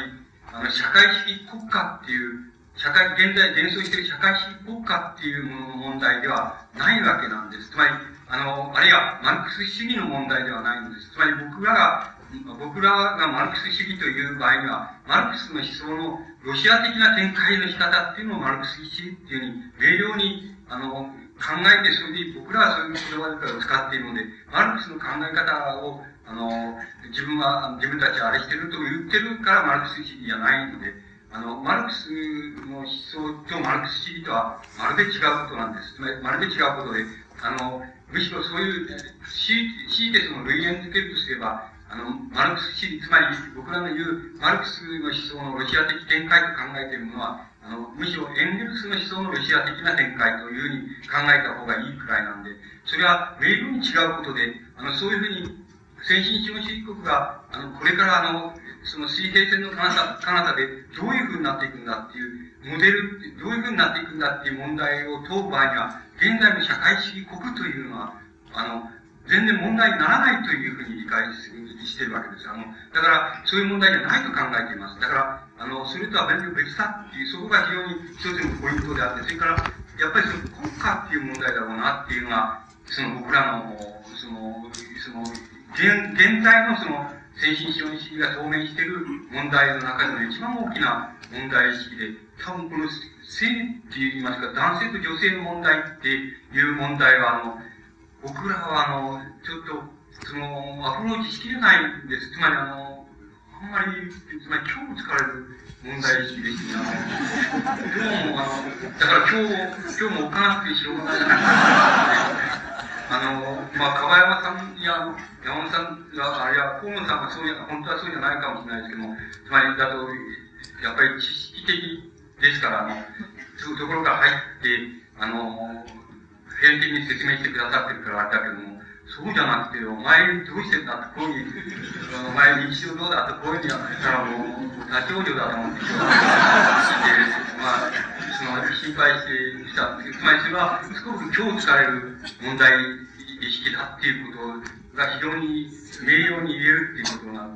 しかないんですね。それから、今日、河野さんの言われたことで、関連して言えば、僕が多少の関心を持って、えっ、ー、と、や、あの、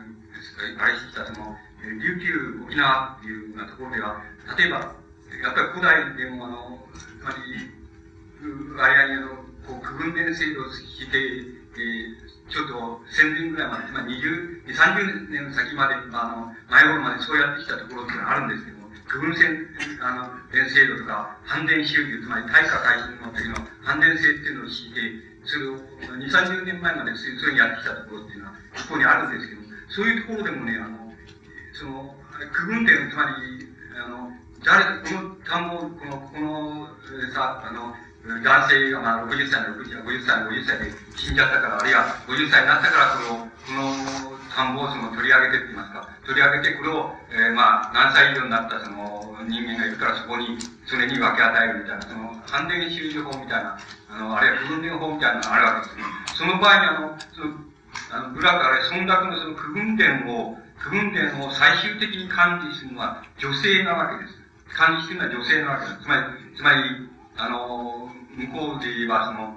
女神とか、えー、根の人っていう年中っていうわけですけども、その、そういう、つまり、部落の、要するに大元の家と、それから、それから枝分かれした、あの、家族があるわけですけども、その中の、まあ、女性、娘ですしょうか、つまり長女でしょうか、厳密に言えば、長女っていうものが、つまり、あの、妻子を司る、あの、その中の妻子を司るわけですけども、同時にその、区分点の配分に対しては、あの、要するにそれの管理責任っていうのは、そういう女性にあるわけなんです。それで、その女性の管理のもとに、その、要するに、区分点あの、あの、こう、田んぼをその、分けるとか、あるところに分けるとか、あるところから、その、回収するとかっていうことが、あの、司る場合に、そういうふうに女性が、あの、相当大きな、あの、と言いますか、あの、管理責任も負わされていたってことは、少なくとも数十年前までは、あの、存在したわけです。そうすると、その存在の仕方っていうのは何かっていうことがあるわけですけども、それは今日言うその労働と性っていう場合の女性の、つまり、なんて言いますか、あの、このあり方、本質的なあり方、あるいは理想的なあり方を象徴するものの一つと数えられるっていう面と、それからもう一つは、やっぱり、どうも、その、そこもあの、日本国っていうのは折れ曲がってるような気がするんですけども、つまり、それはあの、えっ、ー、と、に、この、なんて言いますか、この、西と東に分ければ、西の方の地域での、相当あの、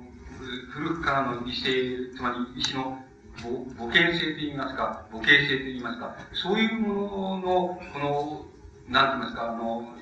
慣習のあり方っていうのがその、残っているっていう面と、僕は両方あるような気がして仕方がないんです。つまり、折れ曲がって東の方から、つまり関東とか東北とかになってくると、どう、どういうふうにその、あさってみても、つまり、探ってみても、そういう意味合いで女性が、あの、管理責任を持っているみたいな、村落っていうのは、どうも想定することができないんです。ただ、その場合でも女性は、あの、娘組とかもありあります。それから、あの、主婦組もあって、それからそれぞれが、あの、組を作って、村落の中で組を作ってて、それが、あの、えっ、と、例えば、漁業権のある、ある一定地域の漁業権を、村の、あの、村からその、ちゃんと分与されてて、それで自分たちの組の、なんか、経済に使うとか、独立に使うとか、そういう、あの、女性、あの、老、老、老女組って言いますか、老人の、女性組、それから主婦の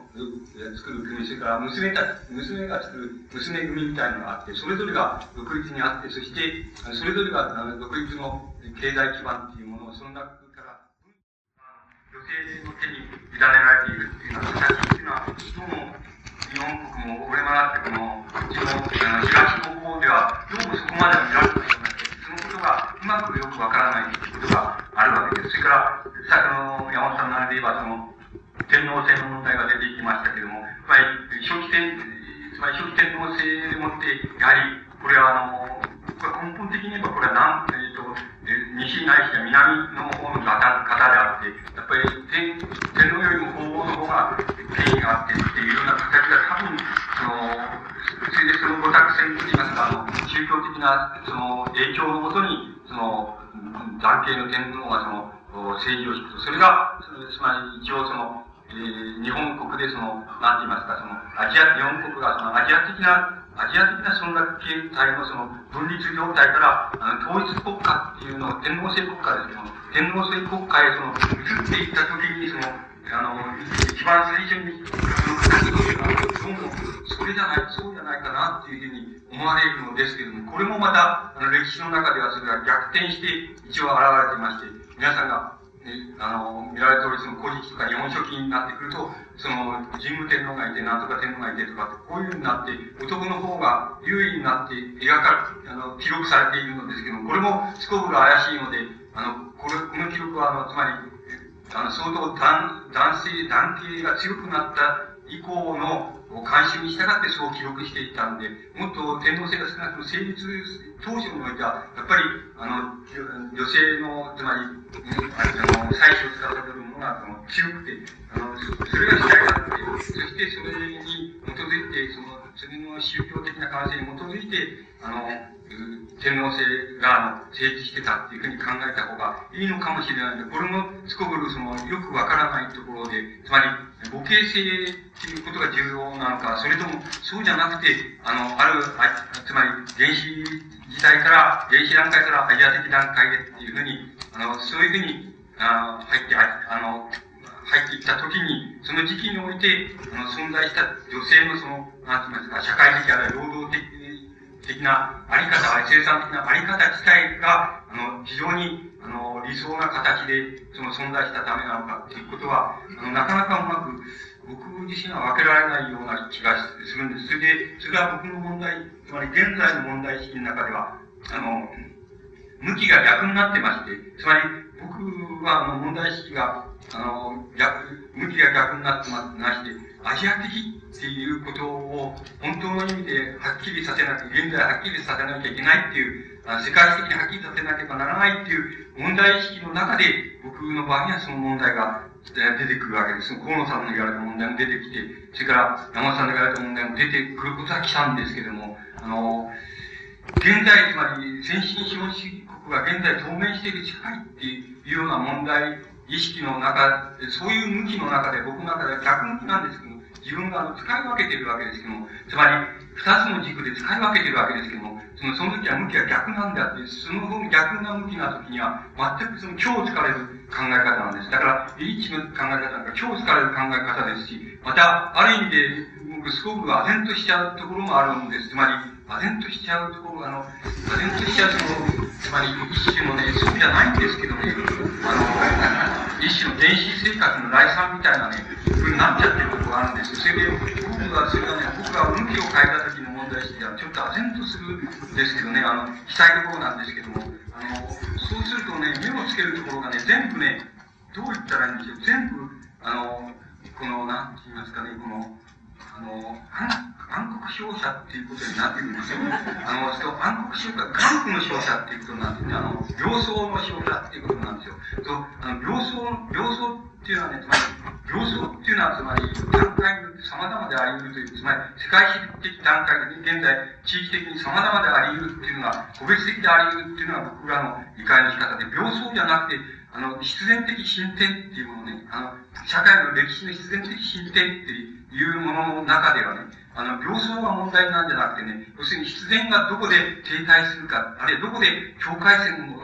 踏まえるか、あるいは境界線に到達するか、どこで境界線に到達するかっていうことこのことが、あの、主たる問題になるわけです。で、もしこれが崩壊させる方が正しいのだとすれば、どういうふうにすればこれは崩壊を促進させることができるか。それは、せいぜい、まあ、自然崩壊に対してその、手を加えられるという意味合いくらいしかないのかもしれないけども、しかし、どう、どういう手を加えればそれは崩壊させるかっていう問題意識は、つまり、先進資本主義社会の方に、方の問題意識に向いているときにはその問題が問題なんですけども、その時はだから、病巣があることは十分承知しておりますし、あの、承知しているわけですけども、その、しかし、あの、そこに目をつくつけることが普遍的ではありえないっていうふうに、ありえないっていう問題意識の方が僕なんかには強いものだから、あの、すこぶる強されるような気がするんです。だから、その、その問題意識に入ってくる場合には僕は反対を向くわけです。つまり、あの、向きを向き直すわけです。そして、僕の今度はアジア的っていう問題をどうやったら普遍的な問題として現在取り出せるのか。つまり、アジア的っていう問題は何か、現在の問題で言えば何かって言いますと、